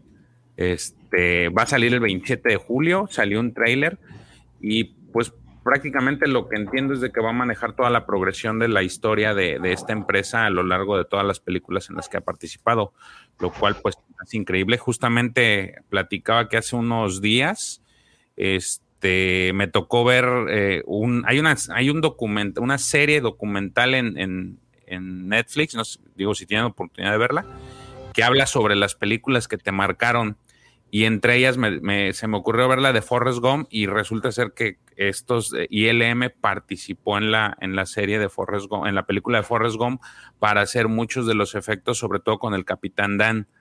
Ya ven que este Dan aparecía sin patitas.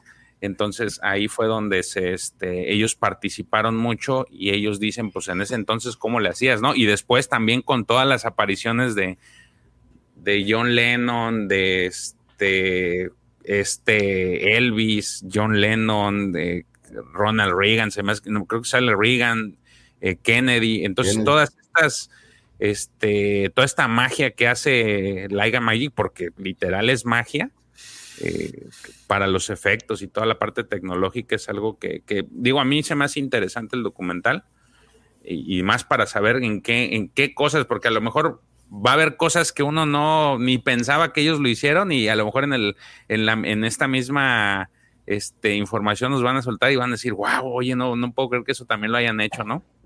en el mismo tráiler te das cuenta. Sí, sí, claro. cosas que decías tú, ah, chingada, ellos lo hicieron. Sí. Yo no sabía que, yo no le había prestado atención a eso de Forres hasta que ahora que vi la, eh, dije, ay, cabrón. Sí, sí, sí. Entonces, digo, para los que estén interesados, el 27 de julio se va, se va a anunciar.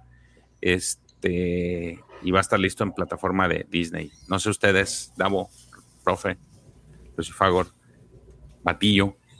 ¿Qué les, qué les, les parece? ¿Les agrada?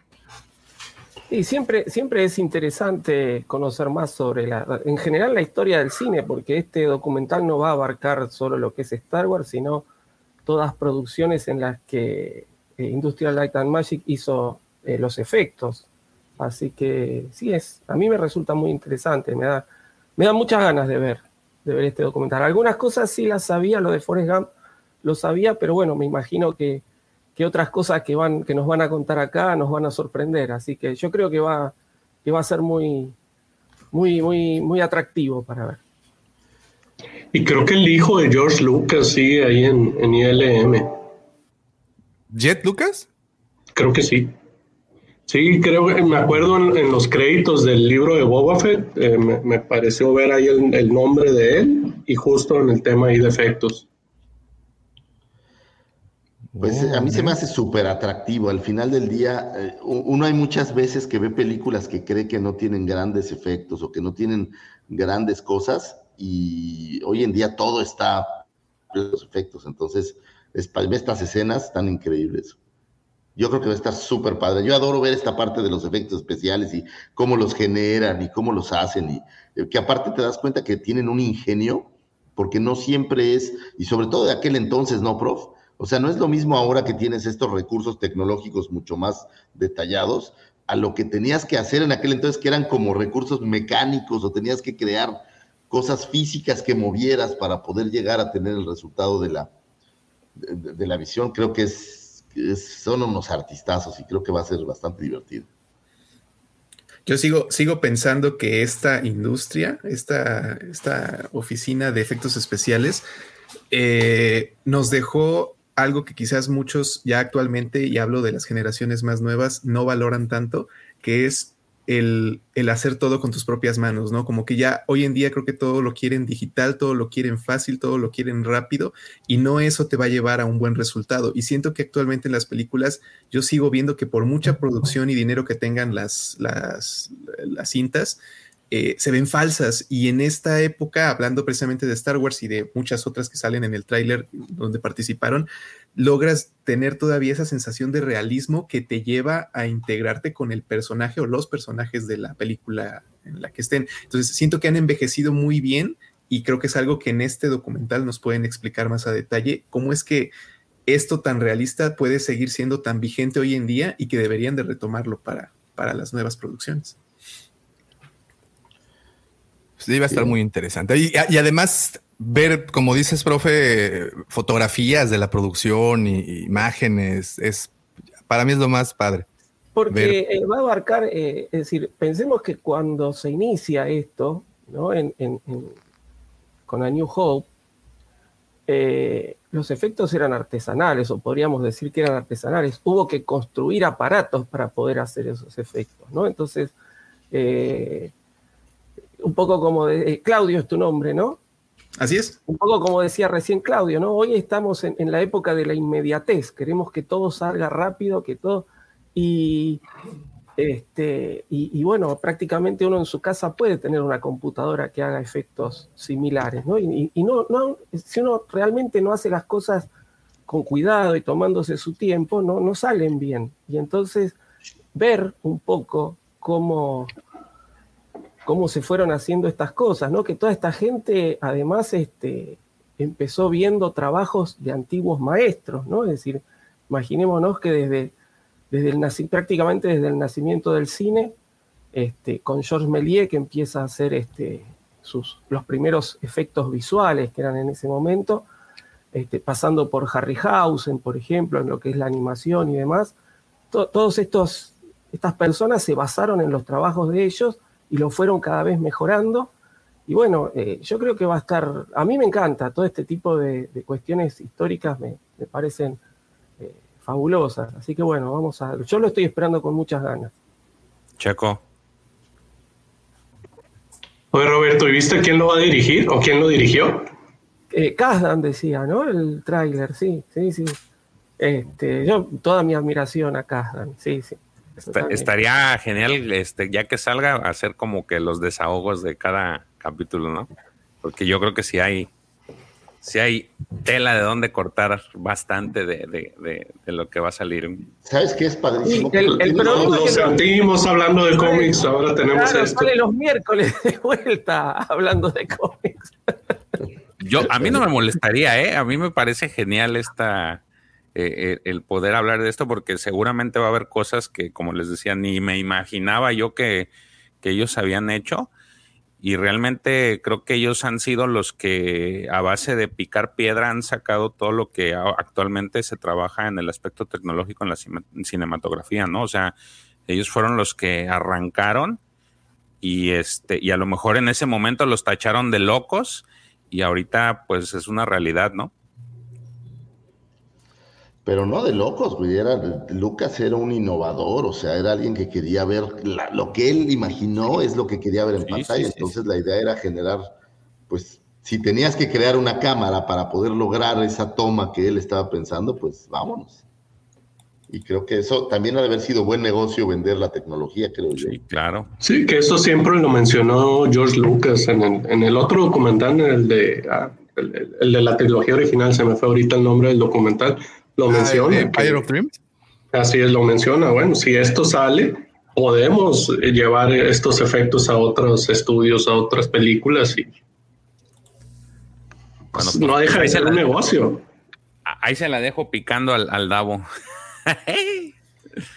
ok, este, otra noticia es de que, eh, pues este es, ¿cómo se podrá decir? Una noticia, una no noticia. Un fan de en TikTok decidió publicar, hacer como que anunciar su propia versión de Obi-Wan. Eh, aparentemente le recortó un chingo de cosas, la acomodó aquí que para que según su punto de vista y la dejó creo que en dos horas y media, si mal no recuerdo. Este, y pues ahí te explica más o menos cómo él, él dice textualmente, dice, en mi opinión el programa de Obi-Wan padecía cosas que se podían corregir fácilmente en el guion y en la edición. Eh, ritmo incómodo, escenas completas que al final resultaron en nada, diálogos ridículos y opciones de dirección, así que decidí tomar el asunto en mis propias manos y cambiar lo que pudiera. Quiero ser muy claro, esta es mi propia interpretación artística de cómo estas escenas podrían unirse para hacer algo que funcione mejor para mí personalmente. Entonces, pues... Está bien idiota. no- Perdón, pero es que mi opinión es esta. Eh, yo aprendí de una frase que dijo el profesor el otro día que me gustó y que la llevo hasta hoy. Ya. Es muy fácil hablar con el diario de lunes en la mano. Y entonces ya alguien se aventó lo fuerte. Ya alguien se aventó la producción, ya alguien se aventó todo. Y este güey viene y dice: Mira, lo voy a recortar. Y así queda. Según yo, no, no es por criticar su chamba, pero se, no es por ofender, pero según yo, así queda más chingona.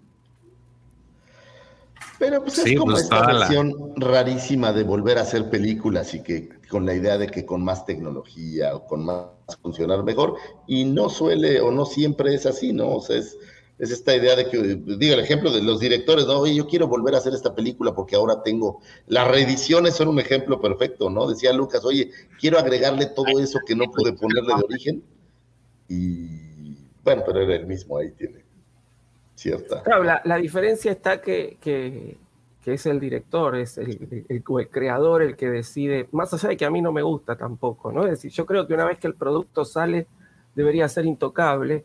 Este, esto es como si lo hubiéramos agarrado cualquiera de nosotros y hubiéramos hecho nuestra propia versión con el material que ya nos dieron, ¿no? Así que bueno, este, Ahora, ¿cuáles son los méritos de esta persona? Digo, porque pues, pues justo lo que dice Davo con toda razón, la producción Disney ya gastó, ya invirtió, ya le metió, trajo a las personas, todo.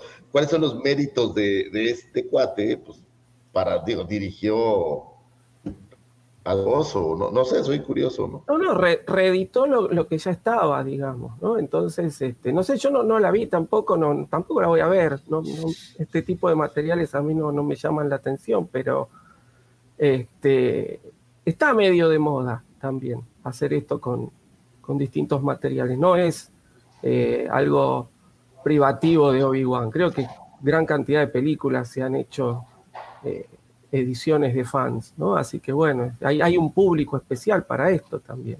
Así que Sí. Oye, se me figura como cuando la rola que te gusta la hacen reggaetón, vale más. Pero bueno, con respeto para todos los fans de ese género musical, ¿eh? Mira, a mí me recordó mucho cuando salió el, el, último episodio del Mandaloriano, cuando salió Luke, pues que a todos nos voló la cabeza, pero hubo alguien que la editó con la música de la fuerza de fondo, y no, así queda mejor, o sea, o sea, ya te lo dieron, así está chido, ¿para qué lo toqueteas? Digo, pienso igual que, que el profe y Davo, pues no, como que nunca están satisfechos. No sé por qué, pero sí. Los, los fans tóxicos son esos.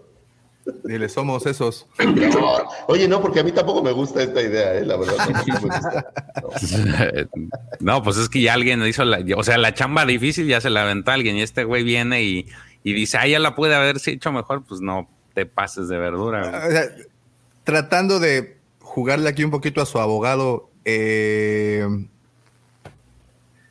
es, dijo, creo que en su opinión está, ¿no? Esta es una interpretación mía que así, con estas escenas, creo que hubiera quedado más dinámica y hubiera sido más consumible, ¿no? Para un- una especie de película. Sí, pero es como agarrar el Quijote y decir, oye, ¿sabes qué? Le voy a quitar la mitad del libro porque creo que estas libros pura no paja. me gustan, es pura paja y pues, pues oye, pues haz tu propio libro, ¿no? Digo, con- O hazte tu propia paja, ¿no? También. también háblale a Carelli, háblale a Carelli un sábado, Diablos. super sábado, ¿no? Sigues.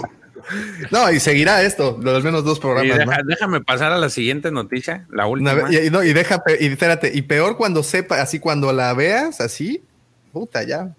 Vas a, Oye, ver, vas a ver el chat, vas pero, a ver pero- el chat. pero fíjate, eh, ahí está el, el detalle con Lucifagor. O sea, está fuera del, del- está en un área con, no, que donde, en un área segura, donde no sucede nada. güey. Estas pláticas no las dirían, no las diría en otra área. güey. Por supuesto que no. ¿Qué esperabas? ¿Qué esperabas? Oye, sí está fuertísimo, ¿eh, Davomático? Te dije, Qué bárbaro. te lo dije. Te lo dije. Esa, No, esa, pues, esa. Este, Seguro que no lo vería en otra área, ¿no? Pues no.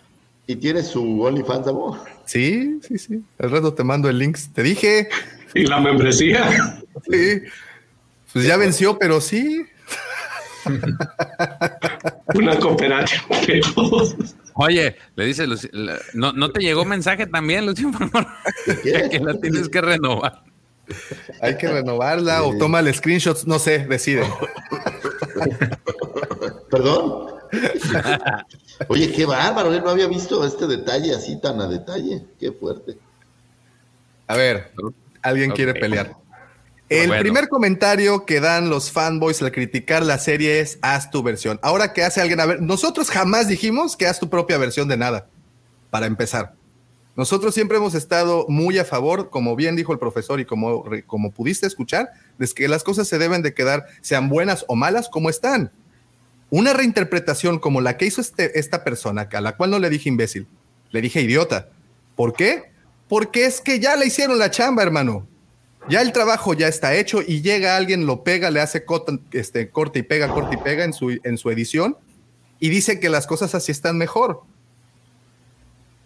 Entonces, Tampoco creo que haya hecho su propia versión.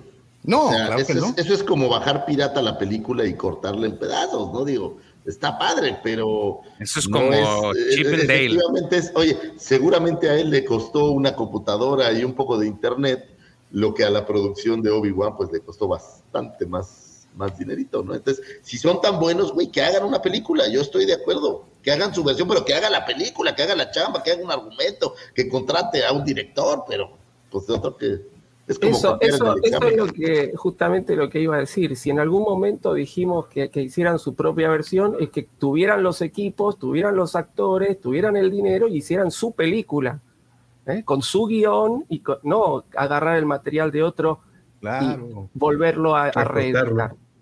Nosotros lo único que prego- pregonamos aquí es hashtag arma tu propio canon. Nada más. Leer el chido y Carelli 2022. Eso es todo. Y, sean auténticos, ¿no? O sea, sean auténticos con sus propias cosas, pues, o sea, En fin.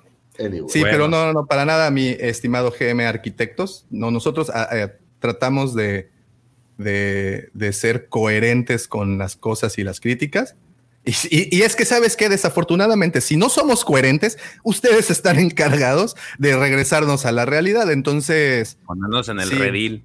Ah, sí, pues sí. Mira, te voy a poner el ejemplo perfecto. El cuate que hizo la versión de sables de New Hope cuando pelean que es una reinterpretación, pero es un, hay un trabajo de por medio eh, mucho más amplio, digamos, y creativo. En este caso, digo, y no digo que editar no tenga su chamba, también tiene su chamba, pero no, no me parece que despedazarlo y decir que ya quedó mejor sea tan correcto. Imagínate que es lo mismo, ¿no? Quien ha escrito alguna vez un, no un libro, ¿no? Para lo mejor, quien ha escrito versos alguna vez, quien ha compuesto una canción, quien ha creado algo, que venga alguien más y lo destroce y te diga que está mejor, pues, pues nunca es padre, porque al final efectivamente es interpretaciones. Yo creo que podemos criticar o podemos decir, oye, a mí no me gustó, sí me gustó, pero de eso a tasajearlo y decir, mira, te voy a dar lo que tu producto te lo voy a dar mejor, pues no, no, no me parece tan mágico, pero bueno. Pues bueno. Si no, ya me odian más. Ahí está. Y nos va- la, la última es de que en, según Bespin Bullet, ya se empezó a rodar el mes pas, finales del mes pasado Skeleton Crew.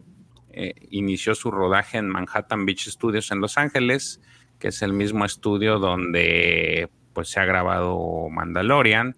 Y justamente está en pleno rodaje Ahsoka.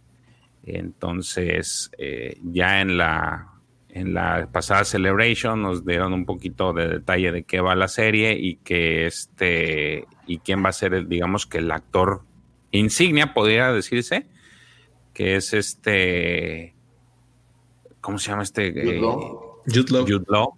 Jude Law. Este, pa- aparentemente es el- ahorita el único que tenemos confirmado de, de este roster de esta serie. Y pues nada, hay que esperar a ver cómo se de- desenvuelve, a ver cómo van saliendo. Yo creo que en el transcurso de estos meses van em- empezando a filtrar más, más personajes o más este, actores que van a interpretar algún personaje. se entiende que esta serie es completamente alejada de lo que es la saga de los Skywalker. Entonces los personajes que se verían a lo mejor tendrían que ser nuevos o yo entendería que son nuevos. Por ahí, como siempre, sí hay, digamos que estas conexiones que tanto le gustan a Lucifagor con la serie, porque pues si no, ¿cómo la, cómo la apalancas para decir que es Star Wars? Pero, pues no sé, es eh, hasta el momento, pues esa no, no, no, no, no hay mucha información más que el logo y Law. Oye, no, tenemos información. Se llama Skeleton Crew, o sea, vamos a hablar de un crew. A lo mejor hay, hay un, este, un capitán que es Jude Law y a lo mejor hay los niños de Stranger Things haciendo cosas divertidas, pero de niños. Como, ¿sabes? como que va para esa tirada, ¿va? Esa, esa serie. Yo creo. Sí, yo leí como que es algo así como los Goonies, ¿no? Va a ser una cosa así, decían. Y, y es pegarle a un público, ¿no? Creo que es un público, no, no siento tan atacado, no siento, digo, tan, tan enfocado todavía, digo, a lo mejor sí, pero, pero me parece que hay un público muy específico ahí y creo que es lo que le van a, le van a buscar. De los chicos ya se sabe quiénes van a, a trabajar, ¿no? Todavía no, no se han Millie Bobby Brown, este, Mike, El de los dientes raros. Dustin. Igual. ya no son chicos, ¿eh? Ojo. Sí, no, ellos Ya ya- para ya los no. Goonies están un poquito crecidos. Bueno, ese Dustin creo que sí se quedó chico, pero el, el resto ya no. El Pues resto bueno. ya no. Ahí está, todas las noticias. Espero que les hayan sido de su agrado, se divirtieran, opinen, comenten. Claro. Este, Oye, y nada más como noticia, quise dejar aquí hasta el final al buen Carlos Sodi, que es su cumpleaños también. Unas felicitaciones. Nuestro querido amigo Carlos, un abrazo, hermano. Muchas gracias. quiere, quiere sus, sus Por- cargas sísmicas de cargas Lucifagor, sus sísmicas. lucisísmicas. Pues es que ahorita sí no puede, güey. Ahorita sí lo no, es que van a decir, ¿y este, ¿y este loco qué? Sí, no, no, no, ahorita no. Ahí está, su, su banta en brama. Oigan, perdón, pero me tengo que retirar, tengo un compromiso. Ahora sí que el señor de, de allá arriba, nuestro señor demanda mi presencia. Entonces, este, a un evento, a un evento. Ah, pensé que le ibas a reparar el internet a tu vecino. Sí, güey, vas a, ir a, vas a ir a reparar una gotera, ¿o qué? No, no, no. Entonces, Ahí los dejo. Igual y ahorita si puedo me conecto, lo cual dudo, pero voy a intentar. Este, para como que desbloquear un nivel en, en el Wampa, Wampa Universo. Entonces. Buena saludos. suerte. A ver, ¿te, vas a, te vas a conectar de una posición muy remota? Eso, eso es, está interesante. Te va a caer un rayo, güey. ¿Donde aguas. hay Jedi? ¿Donde hay Sí, güey. sin eso sable? te digo, es para desbloquear un nivel. A ver si lo logro, si no, no. Órale, pues. Voy, voy a donde hay Jedi que tampoco usan su sable. Bye. Chicos, bye. Bye. Y ahorita te Chao, cae un rayo así. Sí, no, güey, yo por eso estoy haciendo tierra, güey. No, no vaya a ser. Ya levanté mis piecitos del piso. No, no vaya a ser, porque pues sí, luego no, nos escuchan por todas partes. Right now, I feel I can take on the whole empire myself.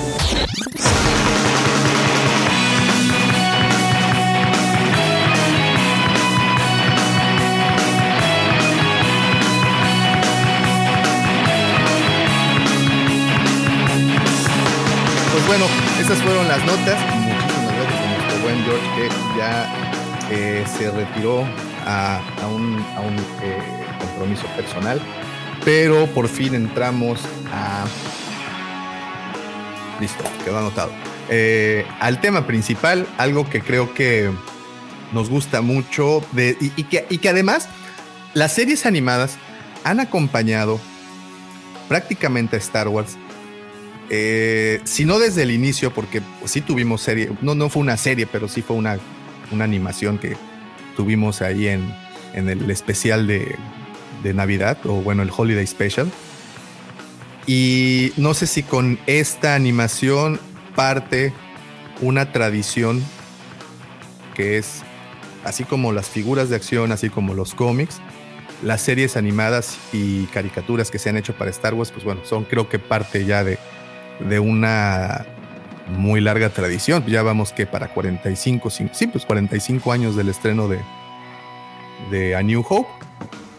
Y desde ese entonces nos ampliaron más el universo justamente con este recurso que ha sido para mí algo hermoso, que han sido las series animadas.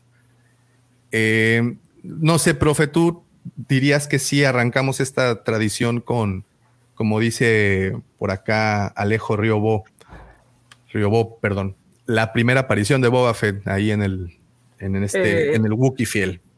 Sí, a ver, no, yo creo que no podemos hablar de serie animada, pero sí de Star Wars en animación, ¿no? Sin duda es el primer producto y además es lo más destacable de, del Holiday Special, ¿no? Es, es, este, Lo único. Sí, sí, sí. Es decir, yo soy uno de los de los que siempre este, tratan de, de revalorizar el Holiday Special como curiosidad, como cosa curiosa, pero realmente lo único destacable de, de esa producción es, es ese cortometraje animado que es maravilloso, ¿no? Que además fue hecho en, en Canadá. Así que este y fue el que un poco donde, donde se, se puso la impronta de, Boba Fett, esa posición, ese andar a lo Clint Eastwood, ¿no? ese, hacerlo como un vaquero o como un cowboy, este, que después se hizo ya tradición a lo largo de toda la saga. Así que sí, sin dudas marcó, marcó el inicio de, de esta tradición de- del Star Wars animado. Y de ahí partimos, ¿no? Y de ahí empezamos con droids. ¿Qué fue primero, droids o Ewoks, droids. Según yo fue droids. fue primero droid? Creo que Pero fue Droid. poquito, porque después eran simultáneas, estaba una después de la otra. Entonces, Yo de droids casi no me acuerdo, de hecho no los he visto de nuevo. Me acuerdo más de Ewoks. están, están bien chidas. No, yo tendría que ver de vuelta todo, todo, porque Fíjate que salvo tenían, el corto, salvo el corto del Holiday Special que lo he visto más seguido. Vamos a empezar. No sé si sea primero, pero. ¿qué les parece si empezamos con droids? Que es la que se me. la- es que es la que tengo más fresca porque hi- hicimos un, un video al respecto. Porque ustedes no están para saberlo, pero obviamente nosotros estamos aquí para contárselos. Esta serie de televisión produjo la figura más cara de Star Wars, ojo, comercializada, que salió a la venta. Ese es un dato muy interesante. Pero bueno, ahorita te llegaremos a eso porque ahí traigo, traigo información para, para platicar. Droids, esta sale, si no me equivoco, 1985, dos años después del, del regreso del Jedi, y nos narra las aventuras de 3PO y R2 justamente antes de los eventos del- de Una Nueva Esperanza. O sea, en teoría esto, este, esto ocurre, pues, se- según la descripción, semanas antes del regreso de, de perdón, de- del episodio 4. Estas Y es- series tenían una característica bien interesante que era el- la apuesta de Lucas para el futuro. Ya habían acabado las tres películas y tenían esta gran apuesta de decir, oye, vamos a irnos con series animadas. ¿Y sabes cuál fue su mayor problema? Que eran demasiado caras, eran las series animadas más caras que se habían generado en la historia en ese momento. Y por eso es que Lucas ya no pudo, o bueno, ya no quiso seguir haciéndolas, pero era la gran apuesta, o sea, para Lucas era el futuro.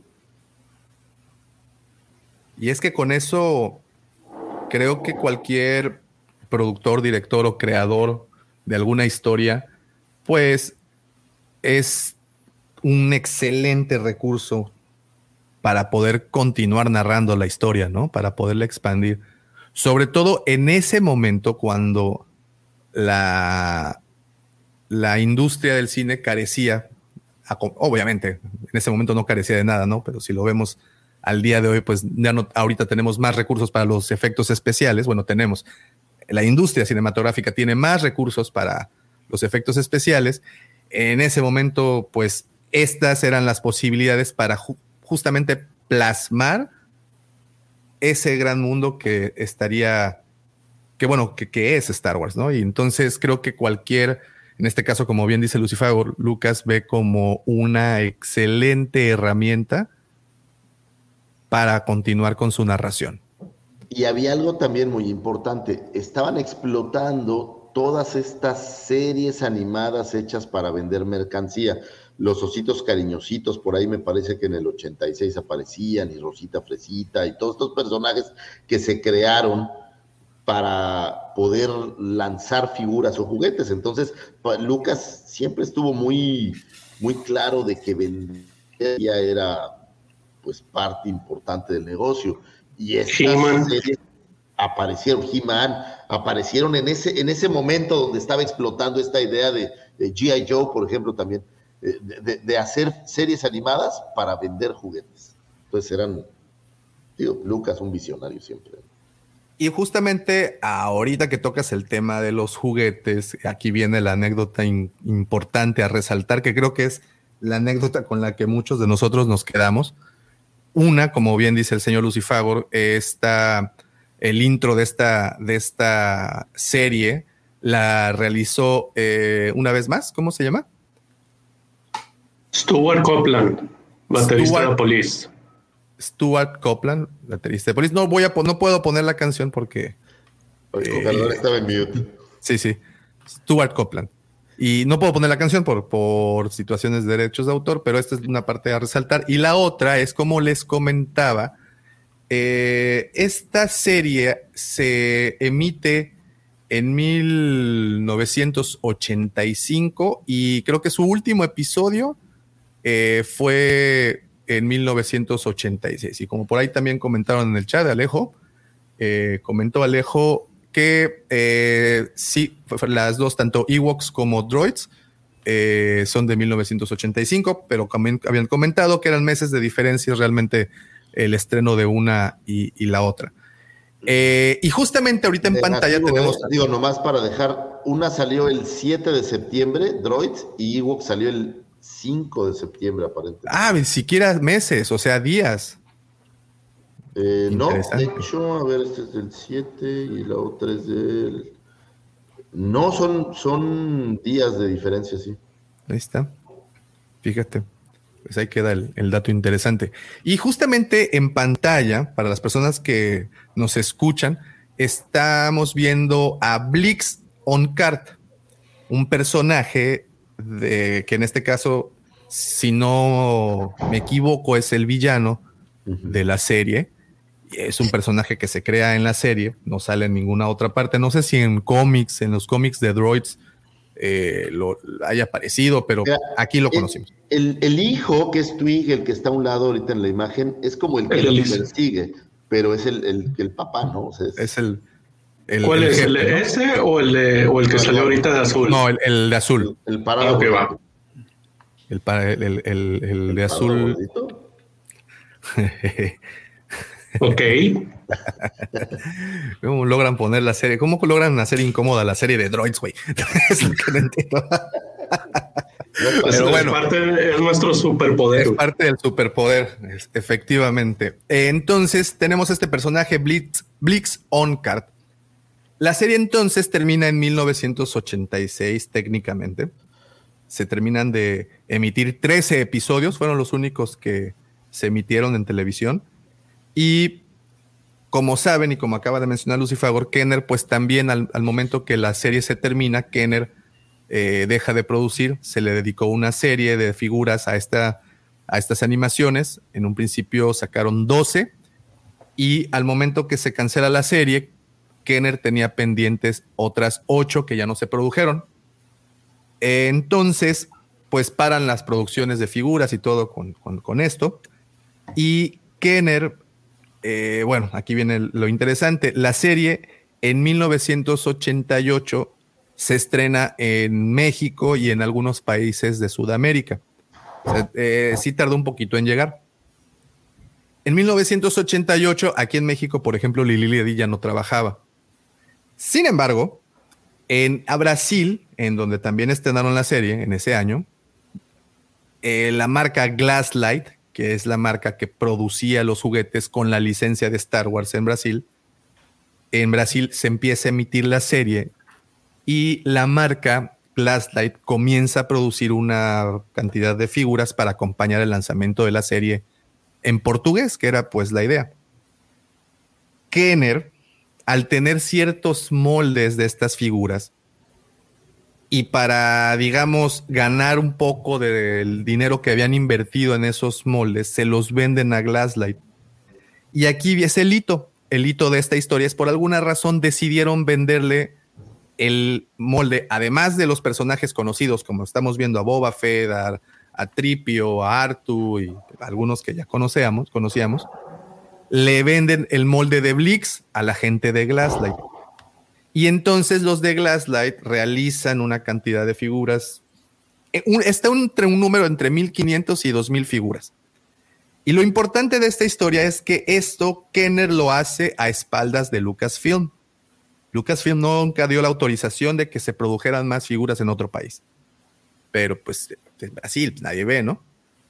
Cuando se entera Lucasfilm, no, no Lucas precisamente, sino toda su industria, los cuales se llevaron nuestra W, esa misma industria eh, manda a parar la producción de todas las figuras que se estaban realizando y las que se tenían ya en fábrica o ya almacenadas las mandan a destruir, lo que vuelve a la figura en particular de Blix como una de esas grandes figuras perdidas porque solo se produjeron una cantidad muy limitada. Obvio, eso actualmente hace que se convierta en la figura pues más cara que haya salido a la venta, porque muchos dicen, no, pues la más cara es Boba Fett Ojo, aquí hay un pequeño truco. La figura más cara, esa que vale 250 mil dólares, son los Boba Fett prototipos que jamás dejaron la fábrica. Si llegaron a manos de personas fueron porque pues habían conocidos y les, las tienen o las tuvieron. Pero Boba Fett con el cohete disparador jamás salió al mercado. Blix, por lo contrario, sí salió al mercado.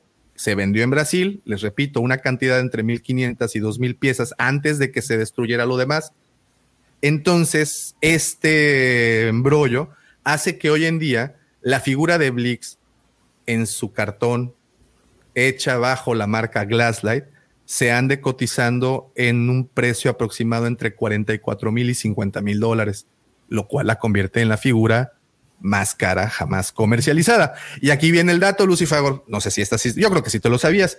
El personaje se llama Blix on Card porque El apellido del personaje jamás se dijo en la serie. Sin embargo, entre coleccionistas se volvió un gag el llamarlo on card, o sea, en su carta, en su empaque.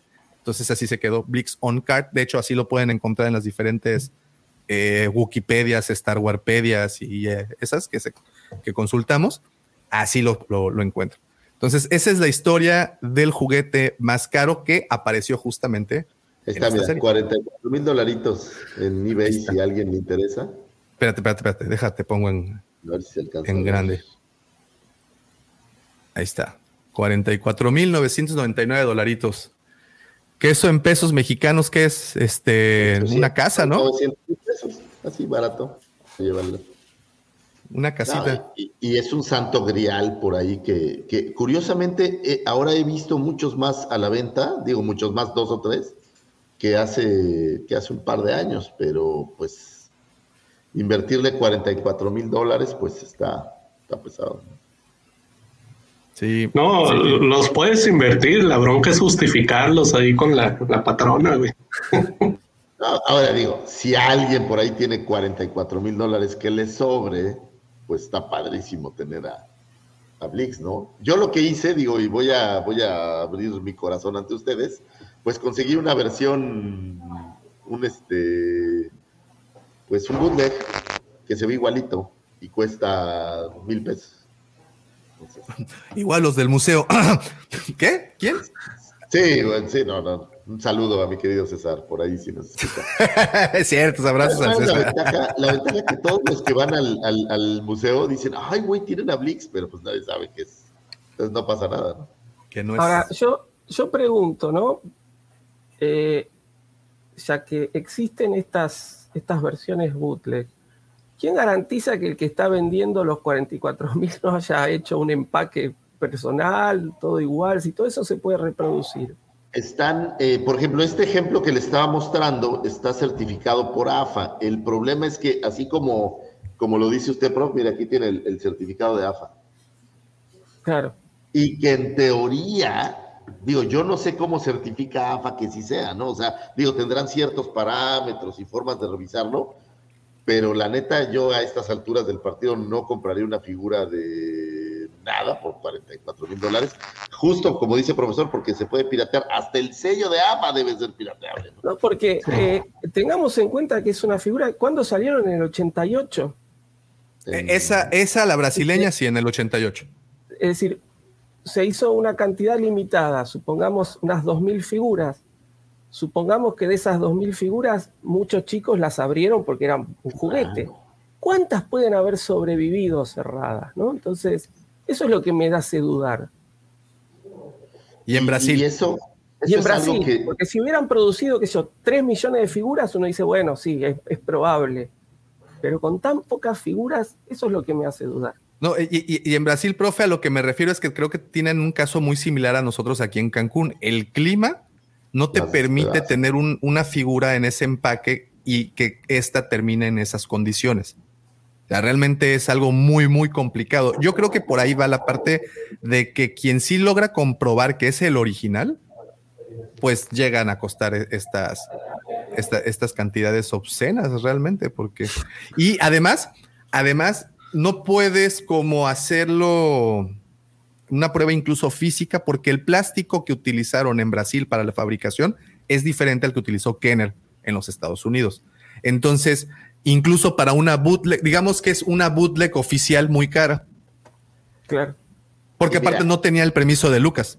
esto Entonces estamos lleva- hablando que es técnicamente es la bootleg más cara del mundo. Esto te lleva a que comprar figuras eh, ya de estos niveles, pues la verdad es que también ha dejado de ser con la piratería un tema, eh, pues que de verdad te dé la seguridad que sea. Digo, te quedará en tu corazón la esperanza de que siempre lo seas y gastaste ese dinero. Pero la verdad, por ejemplo, figuras Lili Ledi que ves igual Carded y te las quieren vender por 15 mil dólares, este tipo de cosas, es muy fácil hoy en día piratearlas. Entonces, pierde un poco de magia el, el hacerlo y es, es una tristeza, ¿no? Que ya no puedas comprarla de que es la figura que dices. Claro. Pero bueno. Sí, caray. En fin, pues bueno, eso fue Droids, una serie que empezó, terminó, no tuvo grandes aportaciones al, a, a la saga. De hecho, los personajes que estamos viendo ahorita en pantalla, estos especie de anfibios, que de- les confieso que cuando conocía a- al personaje este del Mandalorian, ¿cómo se llama? El Mitrol. Que- el Mitrol, ajá.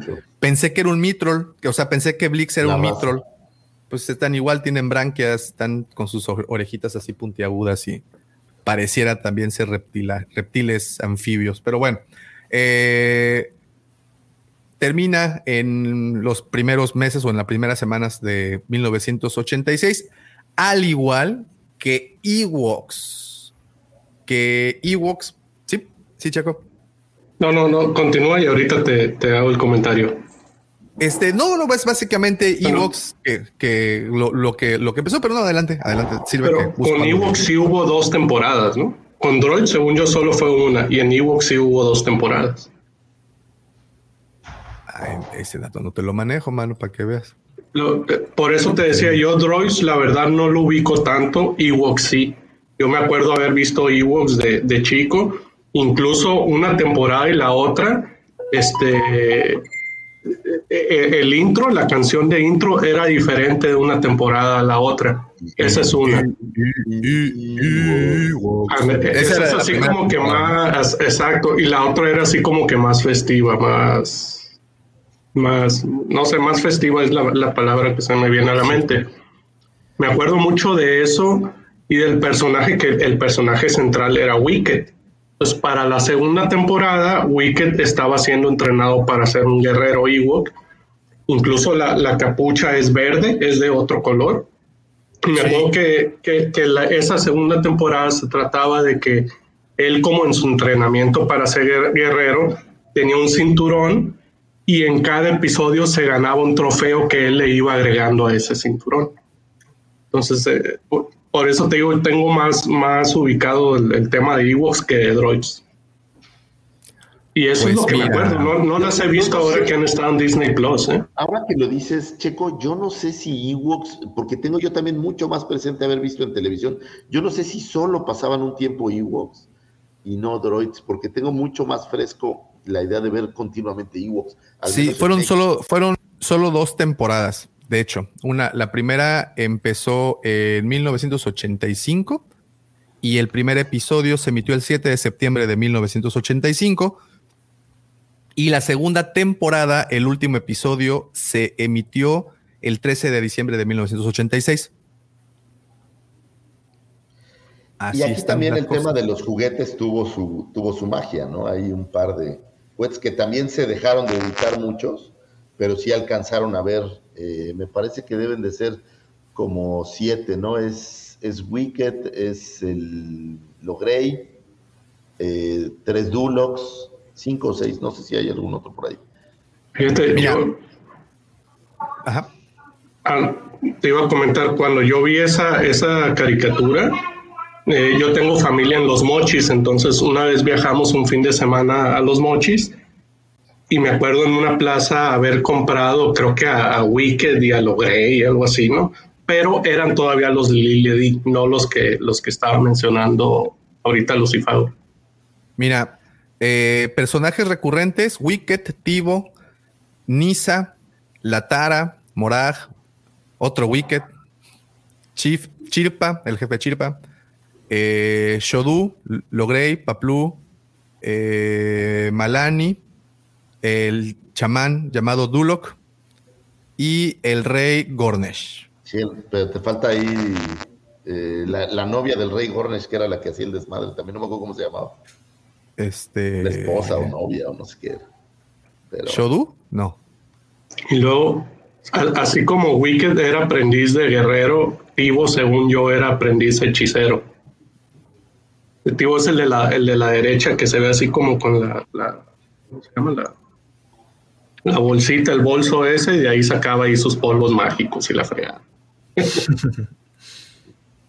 Sí, y, y- y están rankeados bien feo. Es que sí están era- bien malas, ¿verdad? Ella era hermana de Wicked, ¿no? Lana era Wicked, según yo. Porque Mira. la, la serie habla de estos hermanos.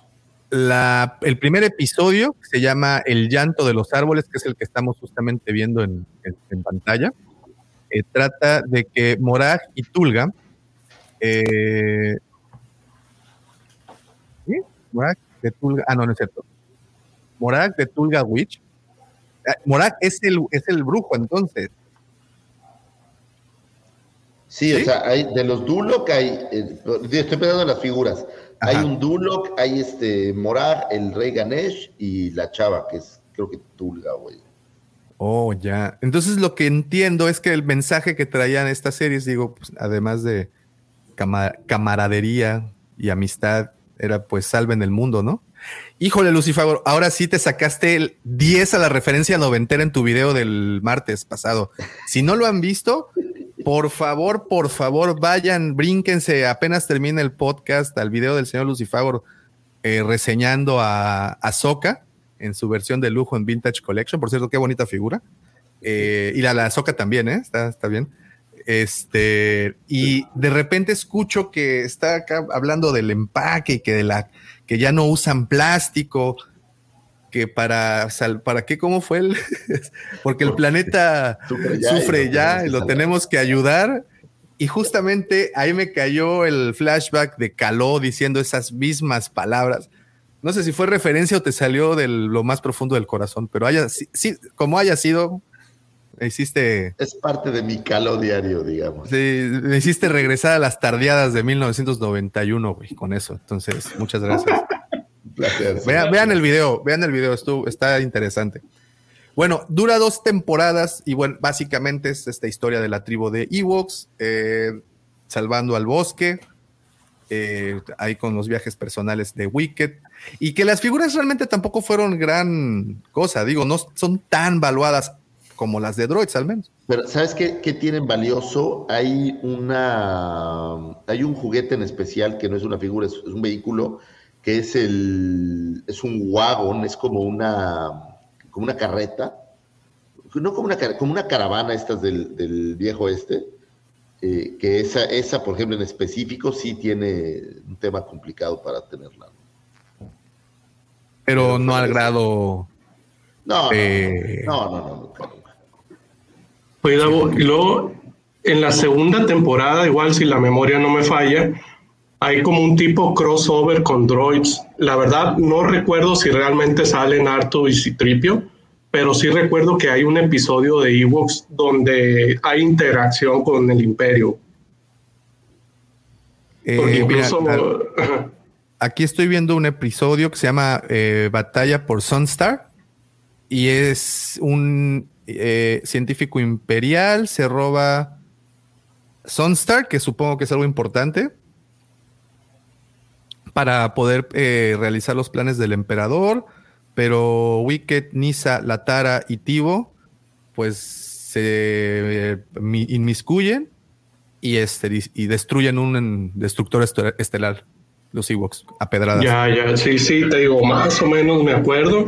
Y eso que dices de Sunstar, no recuerdo, eh, ellos como que tenían unas piedras mágicas y no sé si vaya por ahí, la verdad, no, no lo recuerdo tan a detalle, pero sí lo, lo tengo más vívido que Droids. Sí, no, no.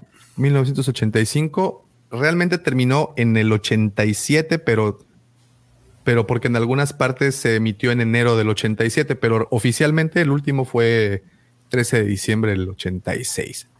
Y de ahí nos brincamos a la nada. A sufrir. ¿Cuántos años? Pues casi 10. Pues hasta el 2000, 2000, ¿cuándo salieron las de Tartarovsky? Las del, las del, 2002, las del- 2003. Las del Tartas en el 2003. Pero Antes no Shadow, Shadow, Shadow of the Empire no trajo nada, ¿no? De, de animación, no sé. No, animados no. Eh, Shadows de Empire fueron cómics, la novela, una banda sonora y el videojuego, creo. Nada más. Entonces ya nos vamos hasta la- las Clone Wars entonces. Entonces, vamos a decir que las Clone Wars de Gendry Tartakovsky fueron las primeras animaciones de la nueva era de Star Wars. Pues salvo que alguien nos corrija, yo creo que sí. Sí, yo creo que sí. ¿Ya las vieron ahora que las lanzaron en Disney Plus? No. No, no.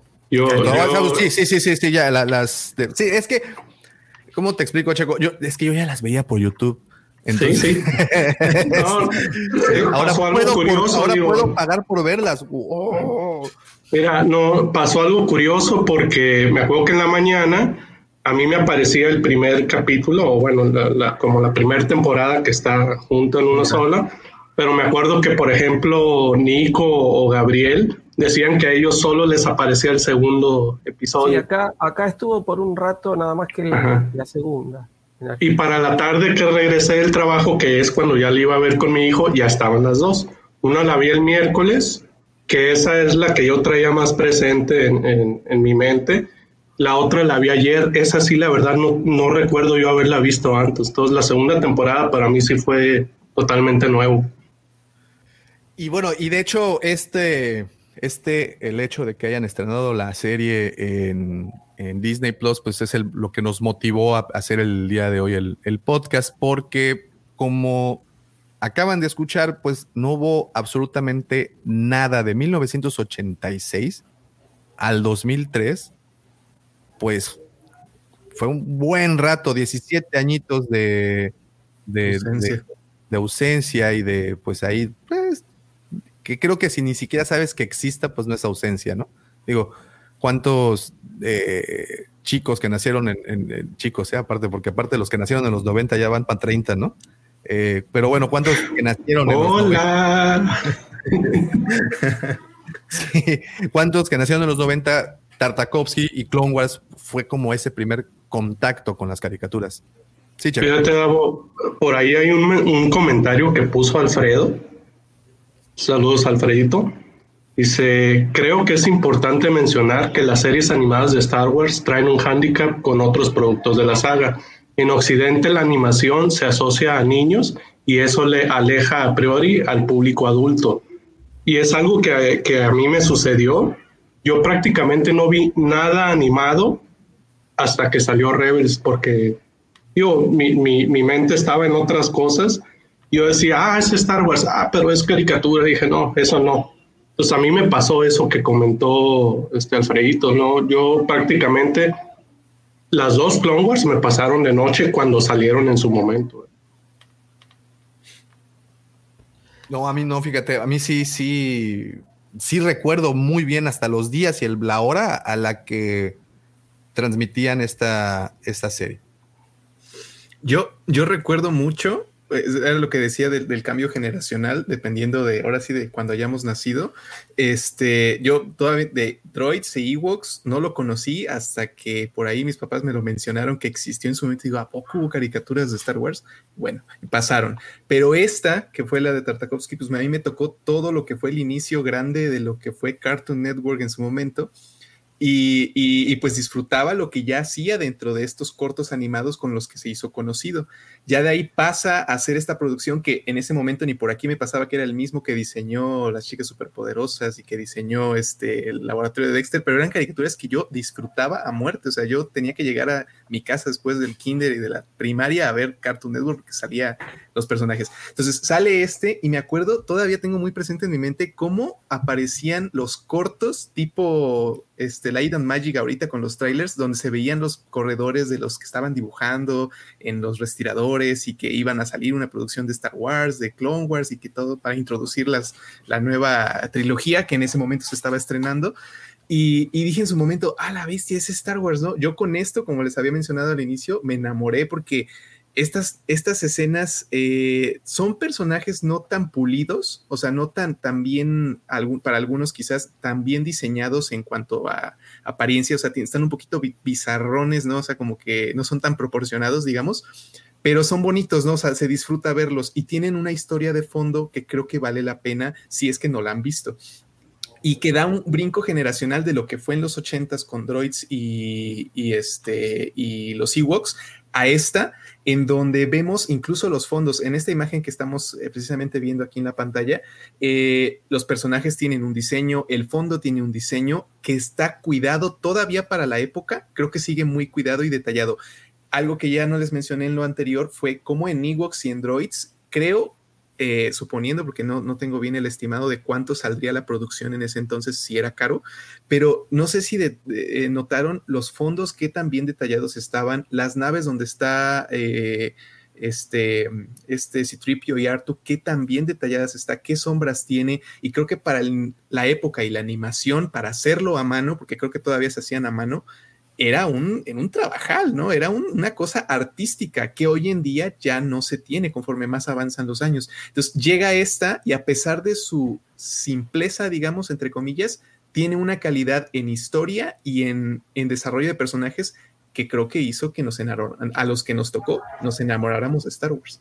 Y no sé si, si- si les pasa, a mí me da la sensación de que es más disfrutable si eras un niño esta versión que, que las Clone Wars nuevas. O sea, además estos clips per- pequeños, como muy eh, movidos, como las chicas superpoderosas, ¿no? Eran muy movidos, había muchas cosas, pasaban muchas cosas, y creo que se me hacían más divertidos. Digo, Clone Wars es muy padre, pero creo que tiene más que ver con lo que sucede y el argumento y lo demás. Y aquí eran versiones que, que eran muy disfrutables solo por lo que estabas viendo, sin Lo importar tanto el contexto ni nada más.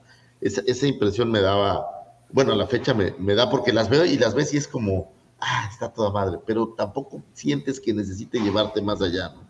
Sí, sí, no, para nada. Siempre tengo muy presente. este- Di- Dime, adelante, adelante. No, no, no, dale, dale, dale, dale, dale, para no cortarte la idea. Siempre tengo muy presente esta, esta escena por la que en teoría sacan del canon estas, estas eh, series animadas, que es una escena donde Mace Windu está peleando con cientos de miles de droides. O sea, está lleno de miles de droides. Y es una escena maravillosa en donde lo ves destrozar a todo el mundo y hacer un desmadre.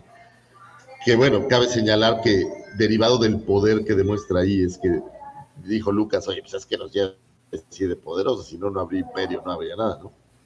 Y, pero la escena visualmente es muy divertida, es, es muy padre. Entonces eso siempre me lo trae como, como de regreso a, a, a la mente, vamos, el- el- es- ese momento mágico. Yo, yo ahora que las vi, este, te digo, la primera temporada sí tengo como que la vi en partes, ¿no? Pues tal cual como era la serie. La segunda sí fue totalmente nuevo para mí, no lo había visto. Pero algo que, un comentario que me hizo mi hijo, ok, son 2D, pero hay ciertas escenas que se ve ahí como que el efectillo 3D, ¿no? Particularmente a mí en las escenas de naves, eso me, me, me gustó mucho. Dije, ah, órale, o sea, ya para ese entonces ya, ya había ciertos, le, le- sacaron provecho a cierto tipo de animaciones que, te digo, yo en ese entonces no, ya no veía animaciones y pues no, no sé realmente si fue como, como innovación, por así decirlo, ¿no? Pero sí, la- el tema de las naves, eh, ahí fue donde sí me- me sorprendió mucho. Y también cabe señalar que la línea de juguetes, pues es, es una muy apreciada por al menos coleccionistas eh, de figuras de acción, porque es una línea totalmente, justo como decía aquí eh, el buen batillo, es, es como bizarra, como extraña, como diferente. Simplemente la, mano, voy a decir biónica, no sé si es la palabra correcta, pero la mano biónica de, de este Anakin es como, o sea, se ve muy chida en las figuras y las figuras son padrísimas. El General Grievous, que también nos presentan a un General Grievous y eso creo que también es un, un highlight de, de- de la serie. Esa, esa escena en la que pelea con todos los Jedi, o sea, tiene muchos momentos muy, muy emblemáticos. La conexión que hacen con eh, el- la revancha de los Sith, donde eh, te enteras por qué tiene el, el, eh, tose todo el tiempo el General Grievous. O sea, esta serie creo que marcó muchas cosas que valieron toda la pena. Y bueno, y creo que por detalles muy insignificantes no podría quedar eh, como dentro de la misma historia que se está contando con Clone Wars, la, su continuación y con el canon actual, ¿no? Insignificantes me refiero por las 30 muertes de Shakti. De Shakti. Y eso, ¿no? Oye, también me quedé al final de los créditos y estaba viendo que prácticamente son los mismos actores de voces que las Clone Wars en 3D, ¿no? Estaba James Arnold Ta- Taylor, este, Tom Kane es el de Yoda, ¿no? Que le pegó el derrame cerebral. Y se me va ahorita el de Anakin, pero según yo son los mismos que estuvieron en las Clone Wars 3D. Y ahora que lo tienen disponible, si se fijan en el minuto, creo que es el minuto como 30. Sale, sale Grogu. Sale Grogu. Sale Grogu. Bueno, No, ve- man. vean, a ver, a ver, a ver. ¿Por qué me juzgan a mí? Juzguen a, a- a Disney y a Lucas por hacer estas cosas. Sale Grogu, de veras. Ahí está en pantalla, ¿no? Ah, no, no es Yoda, perdóname. No es Yoda. Discúlpame. Muy bien. Eh, estas animaciones fueron en el 2003. Desafortunadamente no tuvimos más de ellas. Fueron dos temporadas de episodios muy cortos, tres minutos, ¿no? La mayoría de los. Tres, cinco casi minutitos todos, sí. casi, pero casi todos eran. Tuvieron su propio tema musical, el cual era, a mí me gustaba bastante y que era como la señal de que te tenía. Creo que duraba más el tema, la- el, el intro que la misma serie en algunas ocasiones. Entonces, cuando escuchabas eso en la televisión, tenías que salir corriendo para pues ya, disfrutarla. Como bien menciona el señor Lucifer, tuvieron una línea de figuras de acción, no acción, porque fueron casi estatuillas de cinco puntos de articulación. Nada más, muy bonitas todas ella y que se pusieron de moda últimamente por la salida de su versión de 6 pulgadas, que fueron, pues, esta manera de Hasbro de hacerle homenaje a unas figuras que salieron completamente de lo regular.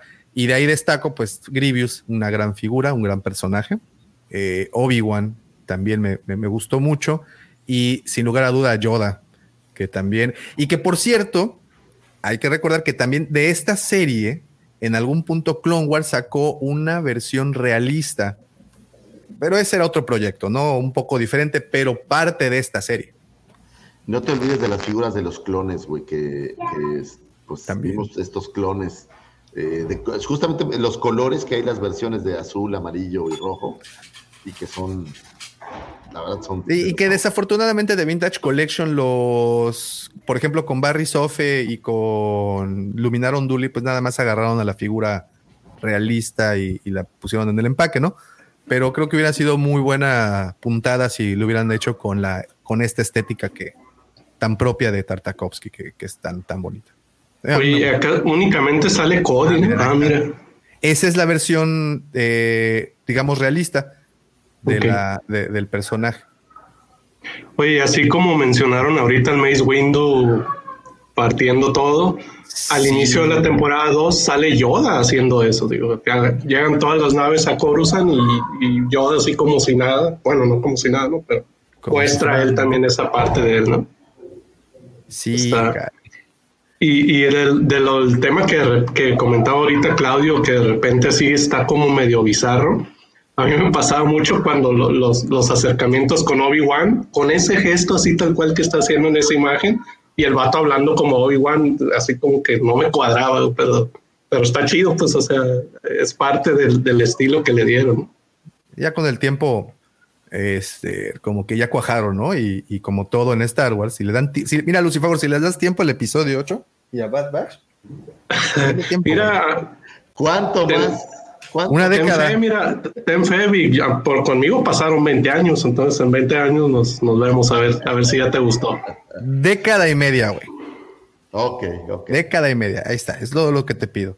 Nos vemos. ¿Pero te molesta en- si lo sigo criticando durante esa década? O No, bueno, seguramente en ese momento te voy a dar bastonazos ya y desde mi silla de ruedas voy a estar atrás de ti. Jóvenes, tengo que partir.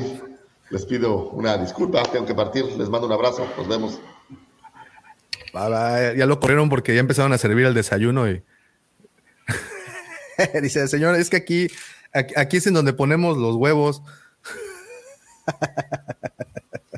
Muy bien. Pues ahí está. Estas animaciones que, que de verdad les guardamos muchísimo cariño. Y, y- sí se lo, se lo atribuyo más a, la, a mucho a la nostalgia. En su momento fueron bastante, bastante buenas, pero también atribuyo mucho a la nostalgia. Que pues, 20 años, ¿no? Ya, ya esto ya, ya le llovió. Yo ahora que las vi, o sea, realmente ya entendí por qué la gente las tiene allá arriba. O sea, te digo, yo la temporada dos no la había visto. Entonces sí, la verdad me, me gustó mucho y me divertí así tal cual como si fuera un niño. Luego, en el 2000, eh, nos vamos derecho hasta el 2008, cuando de repente muchos de nosotros nos quedamos sorprendidos cuando eh, vimos en las salas de cine un póster de Clone Wars. ¿Se acuerdan? O sea, profe, ¿tú, ¿tú te acuerdas de haber visto el póster en, en algún cine? Eh, sí, sí. Acá yo no- la verdad que mucho no recuerdo si, si hubo también inclusive promoción en la calle y se veía los, los póster en, en- en los, ¿cómo es? En los displays que hay en la calle para, para promocionar. Este, pero sí, sí, sí, se pasó acá, acá en cine. Igual no tuvo mucha, mucha llegada, no tuvo mucho, mucho éxito este, esa, esa proyección. No sé si cómo fue allá en México, pero a mí Pues me gustó. que- La verdad que a mí me gustó la, la, película. El, el tema es que no nos lo esperábamos. Hay que recordar que, pues en ese momento, en el 2008, 2007, las redes sociales no eran cercanamente a lo que son hoy en día. Entonces, pues eh, sí, podía guardarse un mayor secretismo, sobre todo entre la comunidad fan, entre los fans. Eh, y de repente llega esto. Vemos en los cines, bueno, no de repente empiezan a anunciar, empiezan con algunos teasers, empiezan en, en- Cartoon Network, empiezan a, a hacer estos avisos y de repente, ¡pum!, tenemos Star Wars nuevamente en los cines. Después de tres años, que en el 2005 habíamos tenido el episodio 5, bueno, llega Clone Wars. Eh, en teoría, la continuación oficial de lo que Tartakovsky había estado haciendo. Y digo nada más en teoría porque pues aquí, aquí está Shakti sigue viva, ¿no? Y otros cuantos, pero mucho, y, y- y aquí es una parte muy interesante de la historia de Star Wars. No sé si recuerdan en este momento cuando Ahsoka sale, pues Ahsoka, Ahsoka no fue muy querida, que digamos. Sí, fue bastante resistida, sí. Así es. ¿No? Es un- Este, bueno, no, adelante. Yo la verdad No, no, no, no. eh, no recuerdo mucho en su momento e- esa película. Yo la vi muchos años después. Digo, mi, mi cabeza estaba en otro lado y yo decía, ah, es Star Wars, ah, pero son caricaturas, eso es para niños. Ya, ya yo todo un godín, ¿no? Pero eh, la redescubrí, o más bien lo descubrí muchos años después, hace que siete años, seis, ocho años. Sí, y, y- el redescubrirla también fue muy bueno. Eh, Claudio, no sé si a ti te tocó ir al cine a verla. Eh, de hecho, no, no me tocó porque creo que en ese momento no sé qué pasaba por mi mente y no la tengo tan presente, pero le tengo un, un rencorcillo guardado porque yo disfruté lo de Tartakovsky y, y yo quería seguir viendo más. O sea, yo estaba ah, completamente enloquecido por lo que él estaba haciendo en sus cortitos de tres minutos. Y entonces me empiezan a promocionar esto y dije, ¿qué hicieron? ¿Por qué hicieron eso de cambiarlo al 3D? O sea, como que fue en la época en la que empezó a salir Shrek, empezó a salir toda la animación que iba evolucionando de tan buena forma en dos dimensiones, pasa esto y veo otra vez regresando a lo bizarro cambios grandes en las apariencias de los personajes que dije, no puede ser, ¿por qué? ¿Por qué hicieron esto? A mí no me gustó en absolutamente nada en su momento. No me gustó, dije, no puede ser, ¿por qué hicieron? Yo estaba odiando y se los juro que hasta hace poquito la comencé a ver a detalle porque de niño yo era algo que, que dije, es que no, o sea, no puede ser, ¿por qué hicieron esto? O sea, yo quería seguir viendo la animación con la que yo estaba creciendo. Ya cuando salió eh, Clone Wars, yo de haber tenido ya como 12 años, yo creo, 12, 13 años, ya, ya había otros gustos, otro cambio, pero como que tenía muy arraigado a mi infancia lo 2D o, la, o los dibujos a mano. Entonces cambian a esto y yo lo rechacé por completo. O sea, fue algo que para nada y que no tengo hasta ahorita muy, muy presente más que el desarrollo de personajes que también fueron haciendo ya en el futuro. Pero así, a grandes rasgos, nada. Sí, te repito, creo que fue eso, como bien acabas de mencionar, fue el, nos sacaron del formato, eh, ya, ya no sabía, estábamos, entre comillas, acostumbrados a, a algo, pero se, nos, se termina abruptamente y regresan con, con esto. Y como, como pues nosotros sí, la realidad es que sí fue toda una, una sorpresa que en su momento no fue una sorpresa agradable, o así lo sentimos. El personaje de Ahsoka se criticó mucho por ser muy infantil, por ser un personaje, pues, infantil, punto. Así Por- era. Por el atrevimiento de decirles caiga ya Don Anakin. por el atrevimiento y tanto.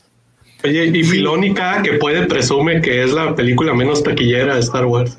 Sí, también. Además, Sí, él- él- él lo- él- pero él lo dice con orgullo, ¿no? Entonces, lo tomas con el humor.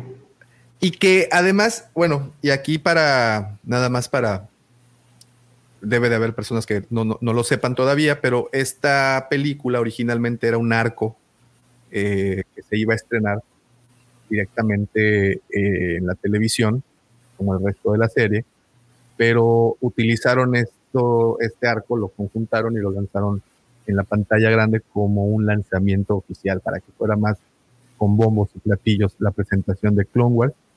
Eh, desafortunadamente, pues pasó, pasó de noche para muchos, sobre todo para muchos fans. Y ya a posterior a esto, pues ya la pudimos ver en la televisión. Creo que la tuvieron por mucho tiempo en Netflix. Sí. Entonces, pues, tenías oportunidad de, de, de aventarte ahí. El, en, en teoría era el capítulo uno, los primeros capítulos de la, de la serie de Clone Wars, que ya posteriormente vimos en Cartoon, pero que en la realidad los episodios pues podían ser, eran, o sea, no había orden. En tanto orden, sí. En, en este momento no había tanto, tanto orden.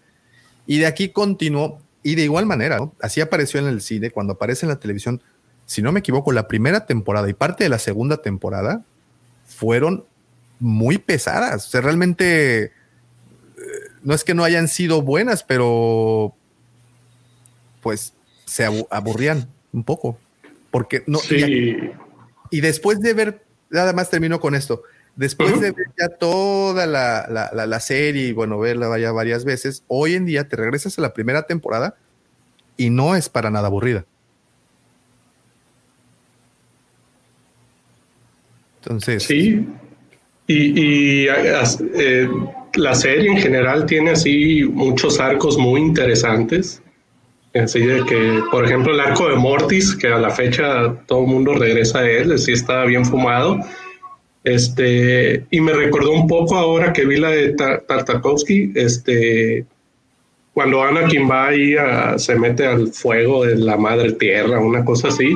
Tiene un viaje así que a mí me recordó mucho al, al tema de- del arco de Mortis. ¿eh? Entonces, sí hay ahí cierta relación.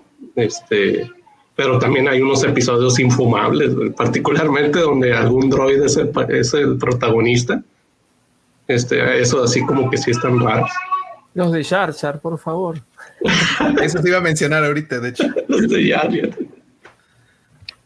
Pero Ay, no, pero en general es muy buena. A mí en general me había, me- me- me- yo recuerdo cuando la vi la primera vez me, me- me gustaron mucho. Este, inclusive ya les digo, la película que, bueno, como dijo Davo, yo iba, iba a comentar acá también, como que se estrenó para promocionar la serie. Este, y la película, me a ver, no me pareció uh, una maravilla, pero me había gustado. Y hace poquito la volví a ver y, y la verdad que me sigue, me sigue gustando. Este, sí reconozco que a medida que van avanzando las temporadas de las Clone Wars, los capítulos como que van ganando profundidad y vamos, como dijo Checo, vamos teniendo arcos cada vez más interesantes, que por ahí las dos primeras temporadas no lo, no lo tienen tanto, pero en general a mí me, me- me había gustado mucho cuando, cuando la empezaron a dar acá por, por la tele.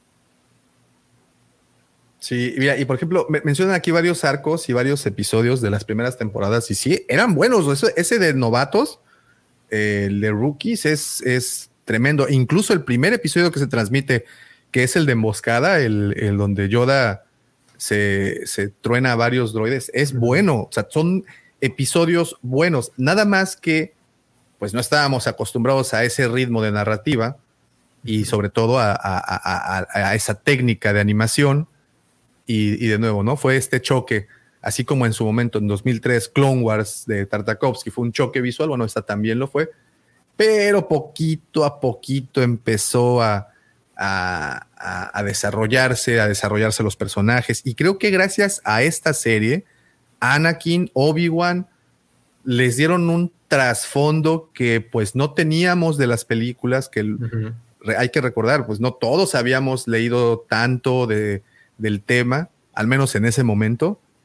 Y estas series vinieron a entregarnos personajes más redondos, como más, con más dimensiones, con más capitas, Anakin, ahí eh, creo que ahí se convierte en Clone Wars, se convierte en mi personaje favorito. Eh, Sí. Y, y así varios, ¿no?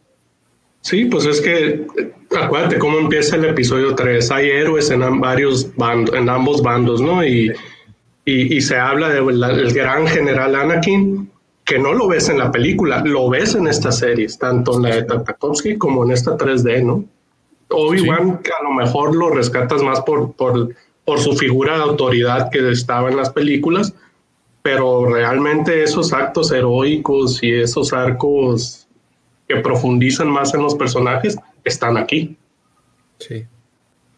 Y ahí se convierten en entrañables, ¿no? Y gracias a esta serie fue que creo que sí se le hay que darle la importancia que debe de tener y que fue que se mantuvo vivo Star Wars por, por, por todo lo que la información que nos estaban entregando y que lo más importante que fue esta serie que transgeneracional, no sé si la palabra sea correcta, pero pues es la serie que jaló a muchos en ese momento niños que Niños. veían que veían Cartoon Network y que las, la- la- lo subieran a- a- al ser fans de Star Wars. Y yo conozco a muchos coleccionistas ahorita en sus 20, en sus eh, 20, 21, 22 años, que coleccionan solo Clone Wars.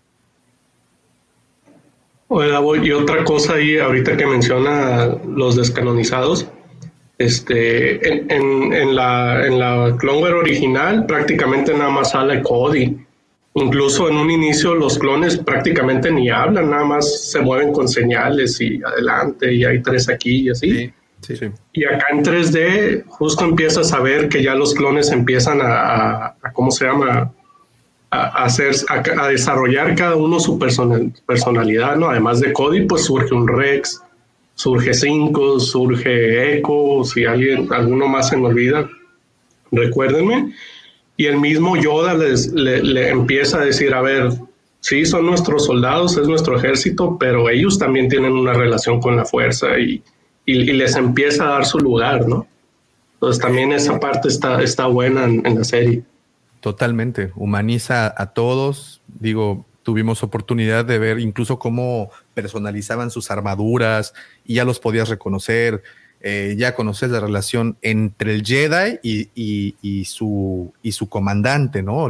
Que esa es otra también cosa que, que- que- que haba- había que admirar y es lo que me gustaba mucho de Anakin, que era el que siempre iba al frente. Cuando iban a iniciar un enfrentamiento, no lo dudaba ni tantito y él antes que sus clones, él se lanzaba al combate y medio les dejaba el trabajo fácil ya, que nada más re- recogieran los, los, los pedazos de droides caídos y ya continuaba. Entonces, Anakin y la 501 para mí fue de lo, de lo mejor. Obviamente, las apariciones de todos los cameos que aparecieron, por ejemplo, para los coleccionistas de Kenner, cada vez que aparecía un personaje como Hammerhead, como, como Ponda Baba, que, que salían con los atuendos de las figuras de Kenner, pues fue muy bonito. Referencias visuales, hay un chorro. O sea, ese capítulo de la guarida de Grievous, que es una completa oda a Geiger, se, me, me- me- me- quien le guste el arte visual, creo que va a disfrutar muchísimo ese capítulo en particular. Eh, Checo, mencionaste Mortis, el arco de Mortis, que es, es muy bueno, ¿no? Eh, mencionaron hace un ratito el de Novatos, que también, ¿no? Es el cómo, cómo surge eh, el, el- el escuadrón dominó, ¿no? Bueno, el, el- el pelotón, no sé cómo se llamaba, dominó, y vemos a muchos de los clones que posteriormente vimos en, en otras series. Eh, creo que para mí. Mandalor. Mandalor, toda la temática de Mandalor, efectivamente, todo, todo, Bo-Katan, Bo- o sea, todo eso surge en Clone Wars y es aquí en donde, así como que eh, Dave Filoni despegó y pues se colocó ahí, ¿no? En el, en, en donde lo tenemos ahorita. Y por favor, señor Filoni, si escuchas esto, no te duermas en esos laureles, tienes que continuar produciendo este tipo de, de materiales tan, tan interesante. También hace rato Lucifagor mencionaba que la serie de Droids fue una de las, o sea, Droids y Ewoks, pero creo que más Droids fue muy cara en producir y creo que esta serie también se colocó en una de las más caras para, para ser producida y fue que le tuvieron que dar portazo cuando llegó Disney. Este, que pues fue cuando, si no es que termina abruptamente, pues no le dieron ese cierre que posteriormente le dieron, ¿no? Así como que de repente llega Disney, compra y no le dan continuidad. ¿Y qué pasa cuando llega Disney?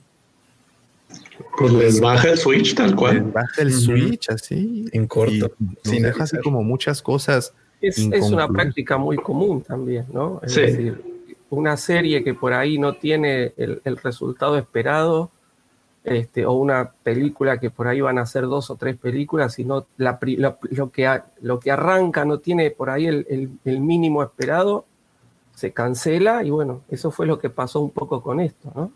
Y, y es que también Disney como que llegó con la impronta de que, a ver, las precuelas no jalaron, a nadie les gusta y todo eso lo vamos a dejar de lado. Y fue muy marcado en, en- en- en sus secuelas. Y ahorita se están dando cuenta que realmente hay una generación que, que, que ese fue su Star Wars, con eso crecieron y ahorita lo están explotando. Sí. Entonces fue Y bueno, Rebels. 2014, la primera travesura de Disney nos entrega Rebels. Una serie que aquí viene de nueva cuenta el tío Davo, acordarte de que no que te destapen las chelas en tu mesa y acuérdate que todo es cíclico. Esos son los dos consejos del tío Davo. Eh, cuando empieza la serie, críticas, a la estética, a la dirección, a la temática, a que si eran muy infantiles y le llovieron críticas, ¿se acuerdan? Sí, est- esta particularmente a mí me costó muchísimo, muchísimo me costó. No, los primeros capítulos no, no me enganchaban. No, no por una cuestión de estética, porque realmente a mí la, la- la estética particular de cada serie no me molesta, porque justamente hay que innovar también. Si nos quedamos siempre con lo mismo, es como muy repetitivo. Pero no, no me enganchaban las historias. No, La No me- historia. y de hecho, eh, la dejé de ver y recién la volví a ver cuando la pusieron toda completa en Netflix. Este, ahí la, la volví a agarrar después de que mis amigos me insistían y todo. No, la tenés que ver, la tenés que ver. Y bueno, está completa en Netflix, vamos a darle otra oportunidad. Pero al principio la dejé de ver, no, no me enganchaba, no, no había manera. Yo a Rebels le tengo así como que mucho cariño porque fue práctica, digo, a lo mejor mis, ¿cómo se llama? Mis... La vara no estaba muy alta, pero prácticamente fue mi primer acercamiento al universo expandido. Digo, llames universo expandido a toda la adicional a las películas. Yo me acuerdo mucho de estar en, en Mazatlán, ahí visitando allá a la familia de mi esposa, y estaba en, casa de mi suegra y en, TV, en el canal 7 creo, pasaron un episodio de Rebels. No me acuerdo si era donde sale Leia o donde sale Lando. Entonces eso fue así como que lo, lo que me llamó la atención y me puse a verla y dije, ah, órale, o sea, ya fue cuando le, le empecé a poner atención a todo lo adicional a las películas. Luego, por temas de mi trabajo, prácticamente paso medio año viajando y, y Netflix se convierte en mi mejor amigo en ese entonces y empiezo a ver toda la serie completa, que en ese entonces solamente había dos temporadas en Netflix. Y dije, "Y ahora que sigue, ahora que sigue. Y ahí es donde empiezo a ver Clone Wars 3D. Entonces, Rebels, por eso la- la- me, me gusta tanto, porque fue así el primer acercamiento y que irremediablemente me llevó a Clone Wars. Y, y- y fíjate, eh, y lo puedes ver acá, mira. Mm, LGP Vintage Toys. Rebels es lo mejor de Star Wars fuera de los Skywalker. Mándalo, Rebels es Star Wars todo su esplendor. Y actualmente se tiene en este pedestal. Pero, por favor, señores, acuérdense, váyanse a sus yo del 2014 y 2015 todos opinaban que era infumable. Y creo que la segunda temporada también fue infumable para muchos. Yo, yo le entré muy tarde, ahí también, al igual. Yo creo que fue Netflix en donde la, la- vi. Pero, señores, les recuerdo, era infumable. Entonces, cuando les digo, "Ah, va, denle chance al Bad Batch, puede que también ocurra lo mismo que está ocurriendo con Rebels. Pero bueno, Rebels, ¿qué nos dejó Rebels? Nos deja a un Throne, un, un buen personaje, que ya lo teníamos de novelas, lo teníamos de cómics, y lo, re- y lo traen para este universo. Criticadísimo también esta, a- a- esta eh, Versión de Tron. Sí, porque pues no era una, no era el tron de de eh, o, o no era ese tron con esa visión o con ese con, con- con eso que se que se tenía en las novelas y que también muchos eh, seguidores han criticado que también se tenía en las nuevas novelas de Tron y, y que pues es muy diferente, ¿no?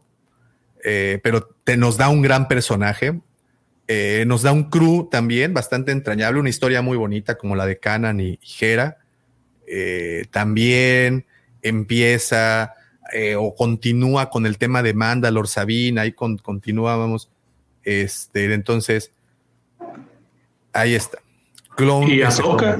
Y Ahsoka, Ahsoka, que fue un personaje que, que trajeron de, del de, de las Clone Wars y acá vuelve a salir, ¿no? Yo ni sabía quién era Ahsoka hasta que la vi ahí. Mira, como dice, como dice Alejo, también eh, Darth Maul aparece y, y carajo, que capítulo tan más de los más fuertes, ¿no? De que, que- que hay en, en cuestión de, de Star Wars y series animadas. Darth Maul Eh, güey. Las películas dice como tres palabras y aquí se avienta. Sí, claro, no, no, toda su todo, un soliloquio. Entonces, eh, de nueva cuenta, una serie que se vuelve entrañable, personajes que se vuelven hasta de culto. Thrawn creo que es uno de ellos. Ezra, Canan, bueno, tenemos ahí bastante, bastante carnita, buen- buenas aventuras. eh, en fin, creo que es algo, a- algo de prestarle atención. Si tienen oportunidad y no la han visto completa, échenle un ojo. Está increíble. Nos trae mucho olor, nos trae mucha historia.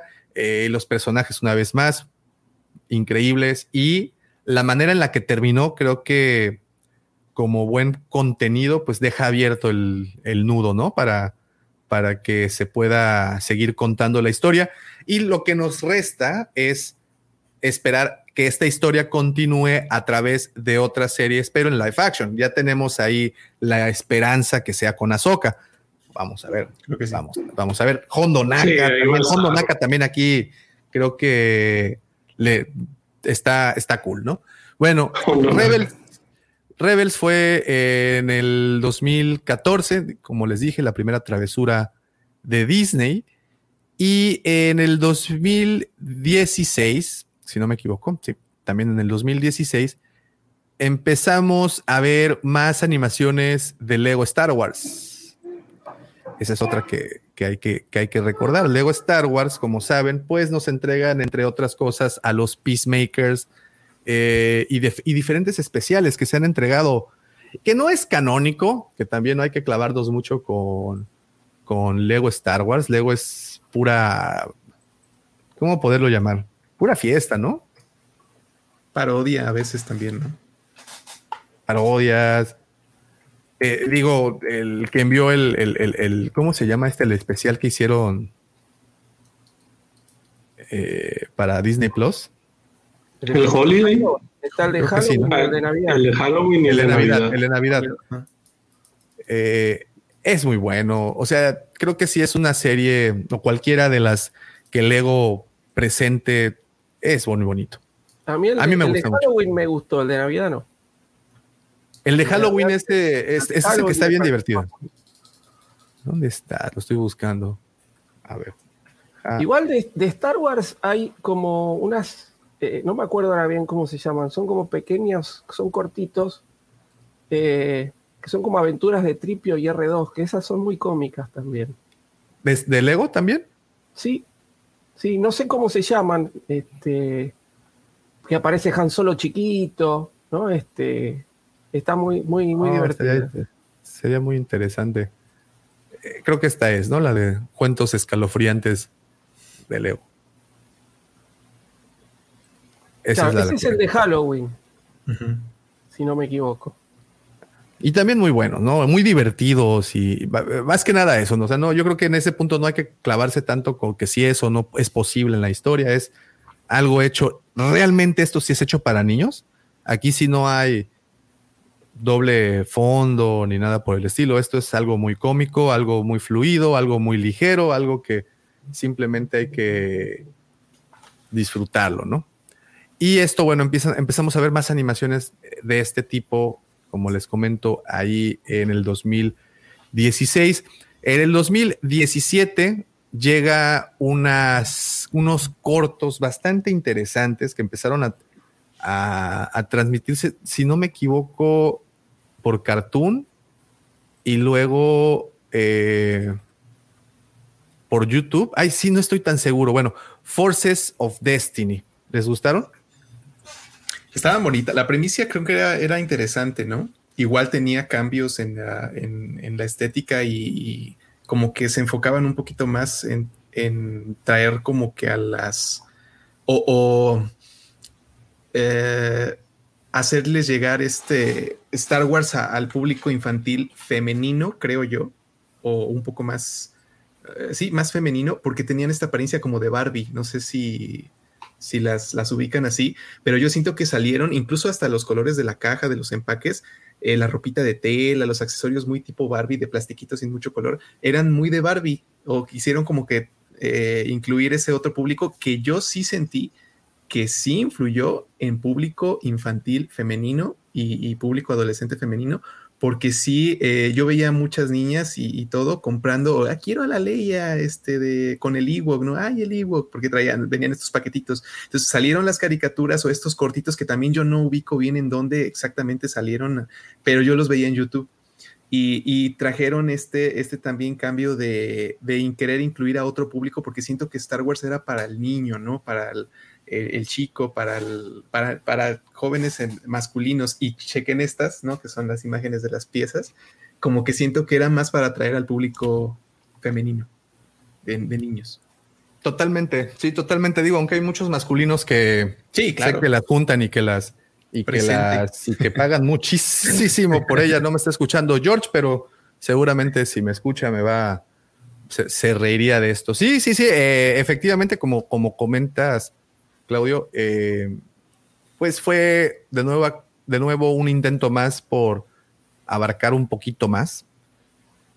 De nuevo, eh, se planean primero las figuras y se planea acompañarlas con una serie, con una serie de cortos animados, en donde vemos que las protagonistas son ellas y, y vaya, se han convertido, creo, en alguna de esas figuras en todas unas joyas sobre todo, por ejemplo, Ahsoka, es un personaje que cómo se ha encarecido, bueno, la muñeca. Sí, sí. Eh, Leia Bausch también, si no me equivoco, es carísima. Sabine es carísimo. O sea, sí, para el público fueron, pasaron medio desapercibidas las animaciones, pero para los coleccionistas no. Y, las figuras, bueno, en este caso, como, como estas que, que tenemos en pantalla, pues fueron, son muy apreciadas, ¿no? Por, y una vez más fue este intento por llegar a, pequeñas eh, y, casi lo logran. Aunque sí debo de confesar que en esta colección existe el chubaca más feo de toda la historia. lo tengo por acá. Está por allá. No sé, creo que ya hasta lo regresé a una caja. Es completamente peluche. Entonces es.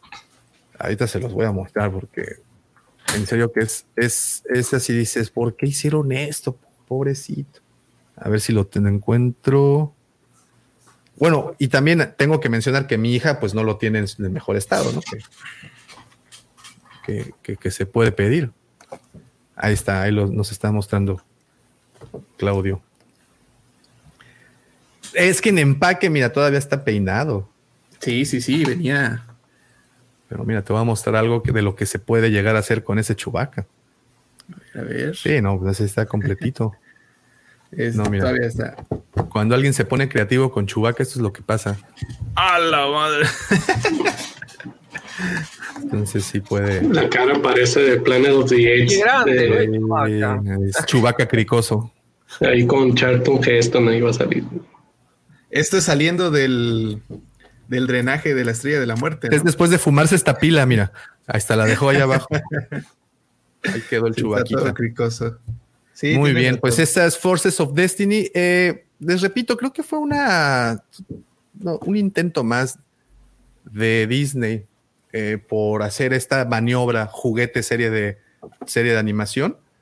Eh, me gusta mucho el, me gusta, me, me gustan las, las, animaciones que recuerdo mucho la de Rey, una de Rey en donde podemos ver al droide este, bueno, cuando se encuentran con BB-8 y, y ten, tienen a este droide que anda, andan cazando ahí un animalillo subterráneo. En fin, son cosas, cosas hermosas. Bueno, ese fue en el 2017 y en el 2018 llegaría una de las favoritas de todos los fans. Llegaría algo de lo que se re regocijan. Lástima que no está George. Lástima que no está. A él sí lo sale a defender, ¿verdad? Sí. sí y se le faltan una o dos figuras aparte, ¿no? Aparte es la única persona que conozco que colecciona las figuras de la magnífica obra de arte llamada Resistance dos temporadas, la historia se coloca. Bueno, algo que ol olvidamos mencionar de, Destiny, de Forces of Destiny es que son historias aleatorias, o sea, no, no siguen una línea de tiempo, sino son esta especie de historias entre historias y no llevan un orden en especial, se van brincando de personaje en personaje y simplemente nos presentan la situación que vivió el personaje en, en ese momento. Bueno, ya. Ahora nos brincamos a Resistance y preguntan que si es necesario hablar de Resistance. Este, Lortano, ¿quién es ese morrillo de la gorra de los Dodgers? Sí, vamos como Benjamin Button, mi querido Tano. Un saludote. Saludos, este, Tano. Saludos eh, y abrazote. A ver si, estaría, si estuvieras presentable, podrías unirte a la conversación. Digo, es presentable porque sé que en Tijuana son cuatro horas menos o tres horas menos. Entonces no es como muy, muy tarde. Eh, Resistance, dos temporadas, está colocado entre los eventos o justo antes del episodio 7. Cuenta la historia de Kazuno Shimode, no sé cómo se llama, Kazudo Soda, este, Kaz, como se llama el personaje este, el de verde, que está ahí. George, ¿dónde estás, George? Sí, él sí se las, se, se las, se las sabe. Eh, y la historia básicamente es que este tipo es de la Fuerza eh, Aérea de otro planeta. ¿Cómo se llama este planeta? Bueno, un planeta del centro de la galaxia. El primero que destruyen con la, eh, la base Starkiller, ¿se acuerdan? Hosnian Prime. Esa madre, exactamente. Gracias, Hosnian Prime. Él es de allá ¿no? ah, y okay. está en una misión. Y en esta misión se encuentra con Poe Dameron. Entonces, Poe le dice: Oye, vuelas muy bien. Fíjate, te, te puedo invitar a la, a, la, a la, resistencia. Necesitas ser eh, un espía de la resistencia y lo mandan entonces como espía de la resistencia a una base, eh, ¿cómo llamarlo? A una base eh, marítima, una plataforma en donde pues lo que hay que hacer es correr naves. Y entonces se trata de eso, es una plataforma en donde corren naves, pilotos de todas partes, y, eh, y, eso, pues, el personaje este, que no me acuerdo cómo se llama, eh, pues tiene que estar investigando cosas de la primera orden que en ese momento se está gestando. Y aparece, sí, aparece por ahí Kylo, aparece por ahí Leia, tiene cameos, tiene todo lo que les gusta de las mejores series de Star Wars animadas. Ya no sé qué más decir, realmente estoy así como que tratándole de sacar agua a esta piedra, pero pues no sé si me ayuda. Eh, ahí ya, George, George, George, ya dio señales de vida. Claro, ah, ya, te ya, falta ya, George, ahí está, apareció en el chat. Sí, este nos ah, dice ya, ya, que ya, ya, lamentablemente tiene la inercia de las secuelas que a muchos no les gustó. Sí, ya lo vi. Aquí está yo, yo confieso, yo nunca, yo no la he visto, entonces yo no te puedo decir si está buena o está mala. No la he visto. Al principio Rebels me, me, me costó, pero después la, la, la, la, pude terminar de ver porque realmente después me fue gustando. Esta es el caso contrario, es decir, me costó y la dejé y ni la pienso volver a agarrar, ¿no? Es, este, no sé por qué, pero no, no, no, no, no me engancha. Y prefiero, antes de decir, no soy como esos que por ahí dicen, no, hay que sufrir, este, lo veo igual y Y lo que- no, no, no, no sufro, chao, ya está, arma tu propio canon. No me gustó, se acabó, listo. Bueno, entonces, este, pues no hay mucho que decir. Las figuras de acción son de las menos vendidas. No son feas, debo de No, las figuras están muy lindas. ¿eh? Están lindas, son Sí, figuras sí. muy bonitas. Pero pues, ¿qué les puedo decir? Eso pasó. Al- al- algún día las veré. Y voy a regresar a este episodio y les voy a decir, ¿saben qué? La neta sí están gachas. Ah. no, no sé, sí, algún día les daré oportunidad, pero todavía no llega ese momento. Aún no estoy listo.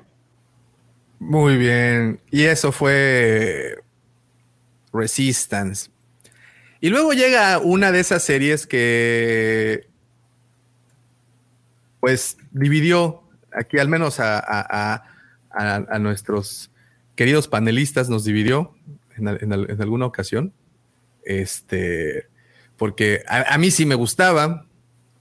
Ustedes conocen a quien ya no le gustaba. Al profe, a, a ti tampoco te gustaba, ¿verdad, profe? La, la que sigue, la del 2021, porque bueno, saltamos del 2018 al 2021, en donde conocemos la serie que, les repito, de nueva cuenta, dividió al fandom.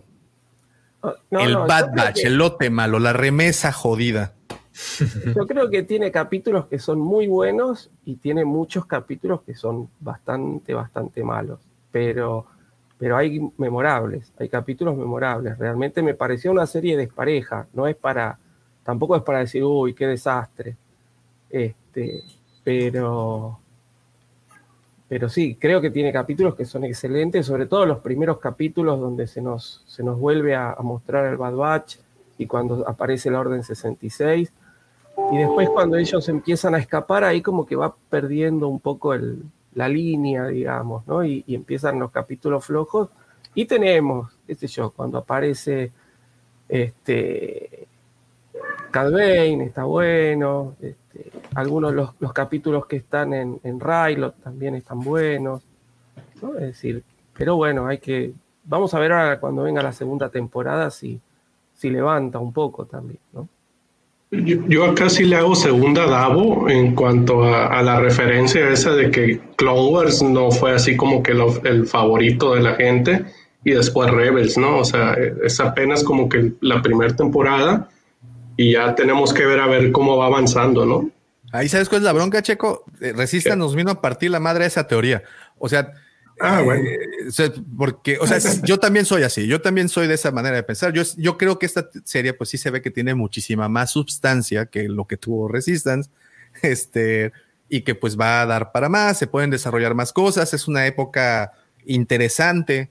Eh, no, eh, como dijo el profe, ha tenido momentos interesantes, ha tenido momentos memorables. A mí me gusta ese intercambio de, del imperio, de la vieja república, bueno, perdón, de la, república al imperio, todo eso que vimos, eh, la situación con los clones, ¿no? Que cómo se deshicieron de los clones y empezaron con los, con, con las, con los soldados, con los Stormtroopers.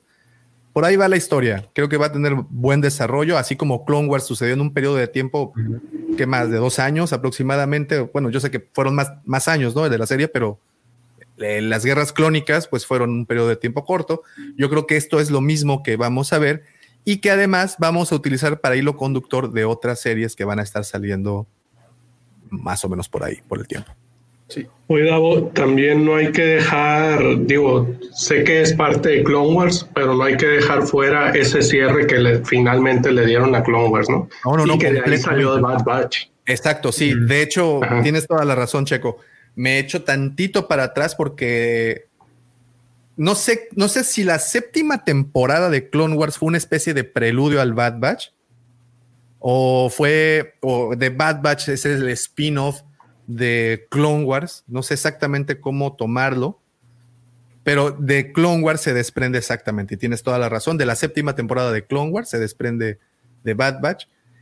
Y sí es cierto, también digo lo de César, lo del César al César, el cierre de temporada de Clone Wars, los últimos capítulos de la, de la séptima temporada, en particular ese capítulo de, creo que fue el final, en donde Ahsoka tiene un enfrentamiento, Rex Ahsoka contra el resto, y bueno, ya, ya conocimos esa parte. Creo que es de las cosas más grandes en cuestión de animación que se ha visto y en cuestión de Star Wars, pues creo que es de lo mejor que hay, ¿no? Esa animación, esa secuencia de cómo luchan los sables, toda la composición de esas imágenes, wow. Creo que ahí se dieron cuenta de lo que son capaces de hacer, ¿no? Y luego, pues, Resistance. Entonces. Eh, Resistance. No, antes Resistance, ¿no? Pero me refiero, si te ponen el nivel y te das cuenta de que, de que mira, esto es lo que pueden hacer, o también pueden hacer Resistance. La, la otra también es que esos episodios de relleno eh, en Clone Wars, digo, está más que comprobado que realmente no son tan de relleno. Siempre hay algo que, que más adelante, como diría el profe, es un, planta, un plantado y recuperado. Este, que, que, cuando menos piensan, sacan algo de esos episodios. ¿no? Entonces, por eso te digo, apenas es la primera temporada, vamos viendo ahorita en la segunda a ver qué tal.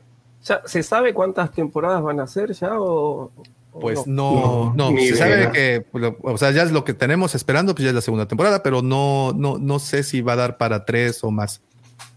Entonces, mira, dice Mandalor, pues tienes toda la razón, Mandalor. Las de YouTube las estoy olvidando por completo. Star Wars Rollout, Galaxy of Creatures, Blips, Galaxy of Adventures, todas esas que vemos en el canal de Star Wars de YouTube, que si bien es cierto, son, es así para que vean al menos Rollout, eh, Creatures, sí son para público muy pequeñito, muy pequeñito. Galaxy of Adventures, pues bueno, todavía un poquito más, más crece un poquito más el, ahí el rango. Eh, y tienen figuras. Galaxy of Adventures, de hecho, tiene de las figuras, unas figuras muy bonitas de 5 pulgadas. Esas están en YouTube y pues también vale mucho la pena echarles un ojo. Igual son cortitos, a veces ni siquiera de un minuto pero pues te dan información, son entretenidas y ahí están, están disponibles gratuitas en, el canal de, YouTube de Star Wars. Eh, y bueno, Bad Batch nos trae esta continuación del Clone Wars, muchos la tomamos incluso como la octava temporada, ¿no? De Clone Wars. Eh, y vemos a este grupo, a este escuadrón de clones malos, hacer misiones. Ahora creo que estamos en donde son mercenarios, ¿verdad? ya, ya les quitaron el apoyo del gobierno y ya están, ya están, ya trabajan para el cártel. Por su cuenta. Entonces, pero bueno, ese es Clone Wars. Esto sale en el 2021 y como pues última obra maestra eh, también en el 2021, pero más adelante, en septiembre. Algo en donde pocas veces nos he visto a todos juntos tan contentos. Pocas veces. Ahí sí no hubo mucho desacuerdo, creo que todos estuvimos ahí eh, muy de acuerdo.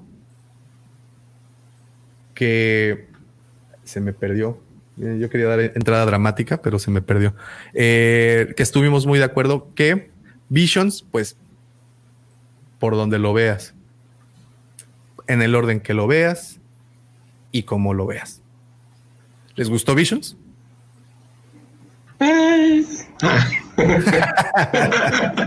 ¿Lucifago?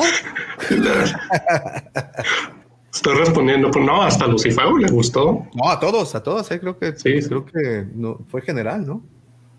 Sí, yo creo, bueno, en mi caso, yo no estoy tan familiarizado con lo que es el, el anime. Este, y, me gustó mucho esta como carta de presentación porque digo, hasta ahora que salió Visions, yo sabía que había varios tipos de anime, yo no tenía ni idea de eso. Y ves aquí todos esos tipos de anime, ¿no? Y aparte, traídos al, universo de Star Wars, que es lo que a nosotros nos gusta, ¿no? Entonces, esa parte a mí me gustó mucho. Sí, a mí me, gustó la, pluralidad de géneros, ¿no? Es decir, de estilos que se van viendo.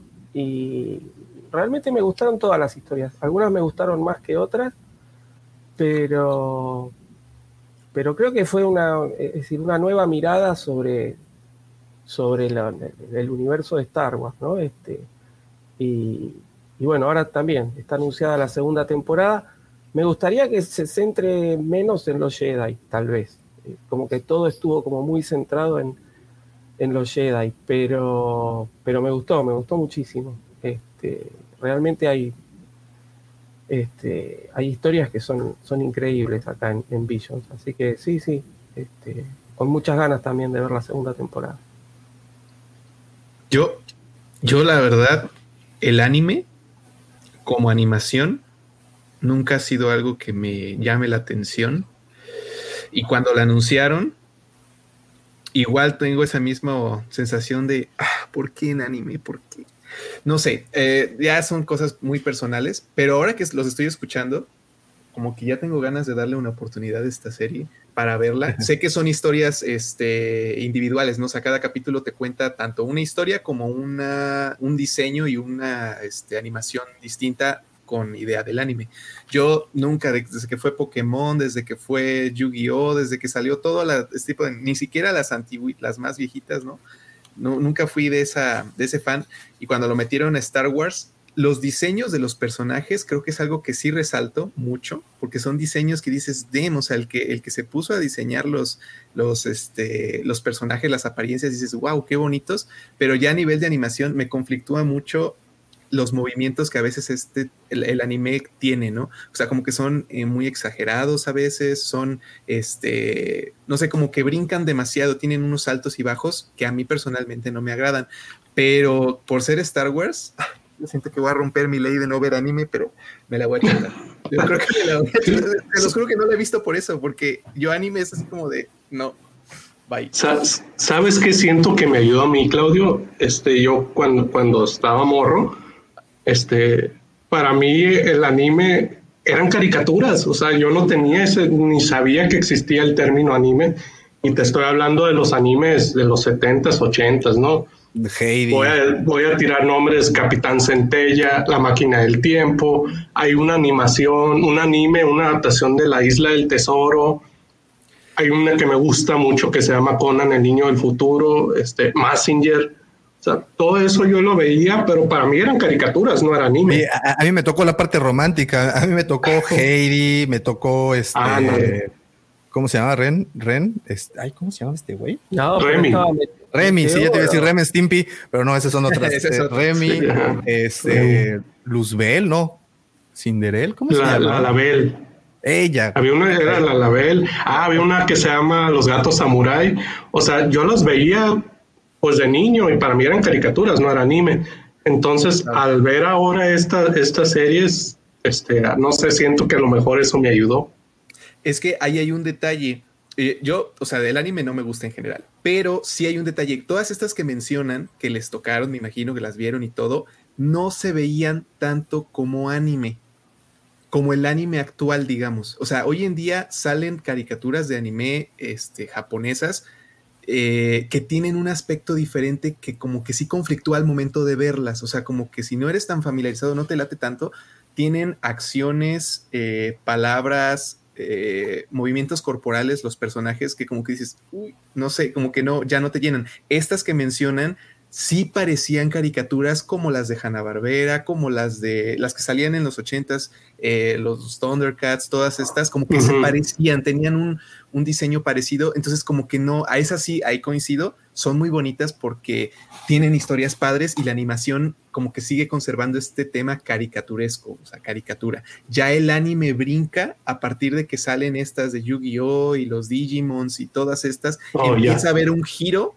en la animación y en las acciones que generan los personajes al hablar, al interactuar, que es como que ya hay, ya, ya hay un, un, cambio que a mí en lo personal dije, no, el anime de plano no, y tengo esa idea que quizás contigo es diferente, que, que, se representa a lo mejor en esta de Visions, ¿no? Que es más hacia lo caricaturesco, tipo ochentero, digamos, más, más como lo que se vivió en esa época, que el anime, anime actual que se vive, que incluso no, no hay ni en español, o sea, lo tienes que ver en, en japonés, es subtitulado.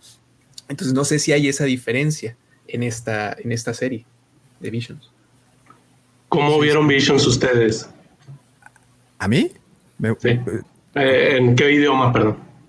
No, en, de español, creo. Si hay bien español o en inglés. Japonés. yo, no entendía ni nada, pero lo dejé en japonés.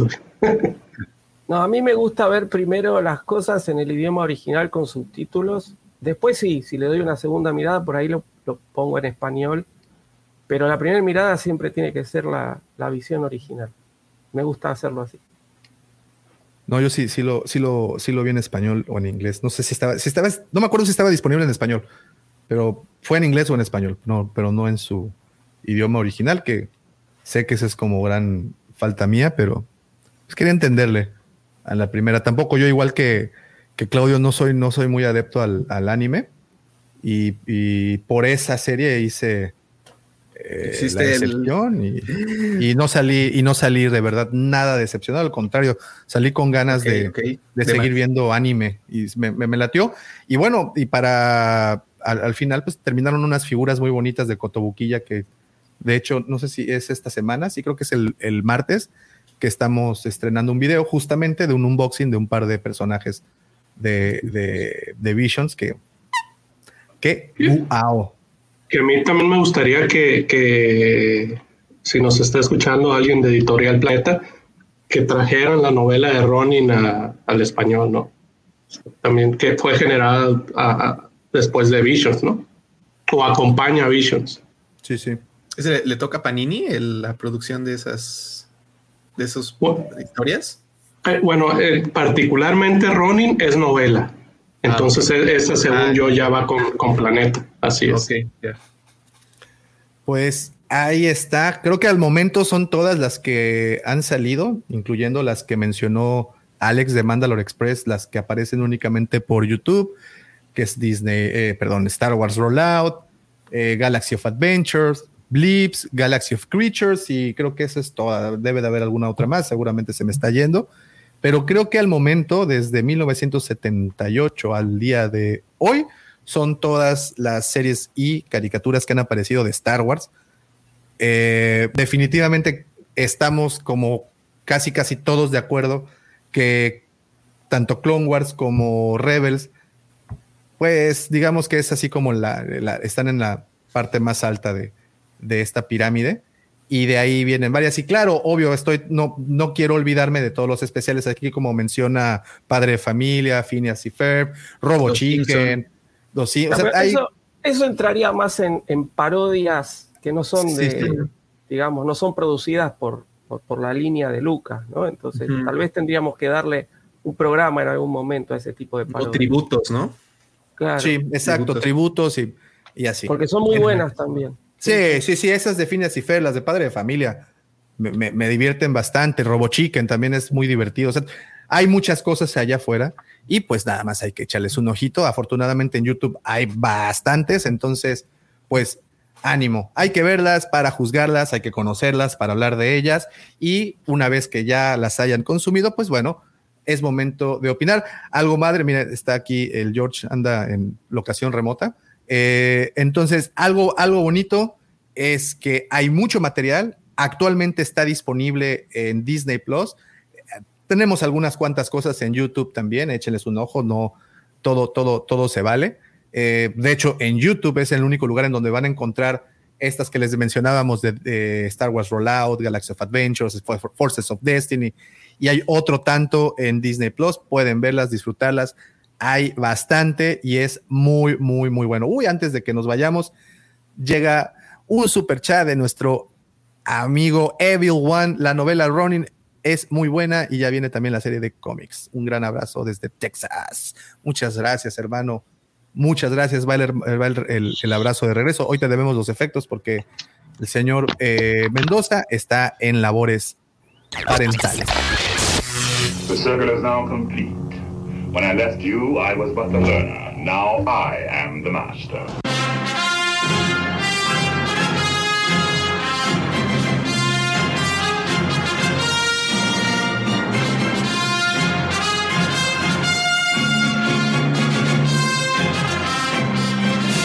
Pues señores, con esto llegamos al final de este episodio.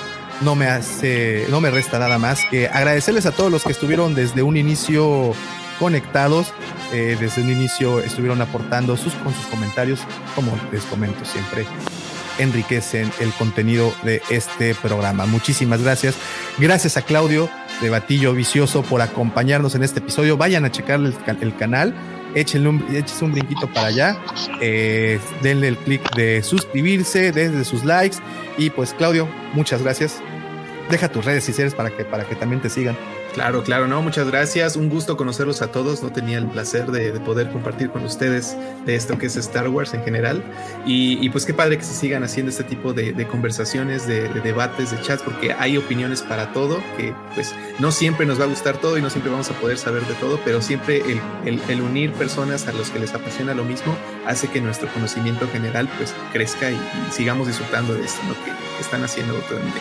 Mis redes pues es plan, eh, Facebook como Planeta DC Marvelita, Instagram Batillo Vicioso, TikTok también como Batillo Vicioso y pues YouTube que es la plataforma más fuerte en donde estamos dedicando ahí tiempecito pues es YouTube como Batillo Vicioso. Unboxings, reviews, cacerías de figuras, eh, directos de las series y todo. Adelante, son bienvenidos y ya saben, saludos desde Jalapa, los descanonizados que están ahí también. Super Jalapa Power, andamos creciendo y haciéndonos notar en todas las redes. Que. Oye, no, y en general en Veracruz, eh, hay que mencionarlo también nuestro querido Carlín, México. ¿no? Carlín, bueno, Carlín está en la Ciudad de México, pero es de, es de Pero Alvarado. es de- Pero Memo, por ejemplo, él está en, en Córdoba eh, y él es de fotos chidas de monos chidos, un- una cuenta grandísima. Y, por cierto, aprovecho aquí a todos los presentes. El lunes, eh, en punto de las 7:30 de la noche, estaré justamente con Memo platicando de monitos. Regresa por fin, hablando de monitos. Vamos a platicar de fotografía monera. Bastante interesante, no crean que es la que se toman en los barrios bajos, en la parte de atrás, no, esa no es fotografía monera, fotografía monera es a la que se toma a los monitos y va a estar muy entretenida. El George sí entendió, por eso está, está doblado de la risa. Este, sí, no, no es de esas. Cuidado, cuidado.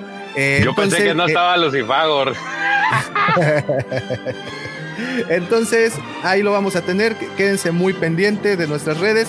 Estrenamos video mañana. Este audio sale el lunes por si quieren escucharlo. El lunes tenemos directo, martes tenemos video, miércoles tenemos hablando de cómics. Muchas gracias a todos los que se han suscrito. Bienvenidos a todos los nuevos suscriptores. No se olviden, dejen ese poderoso like antes de que se vaya, nos echa mucho la mano. Y pues nada, no me puedo despedir sin antes recordarle, aviéntatela George en, en posición remota. ¡Que la fuerza los acompañe!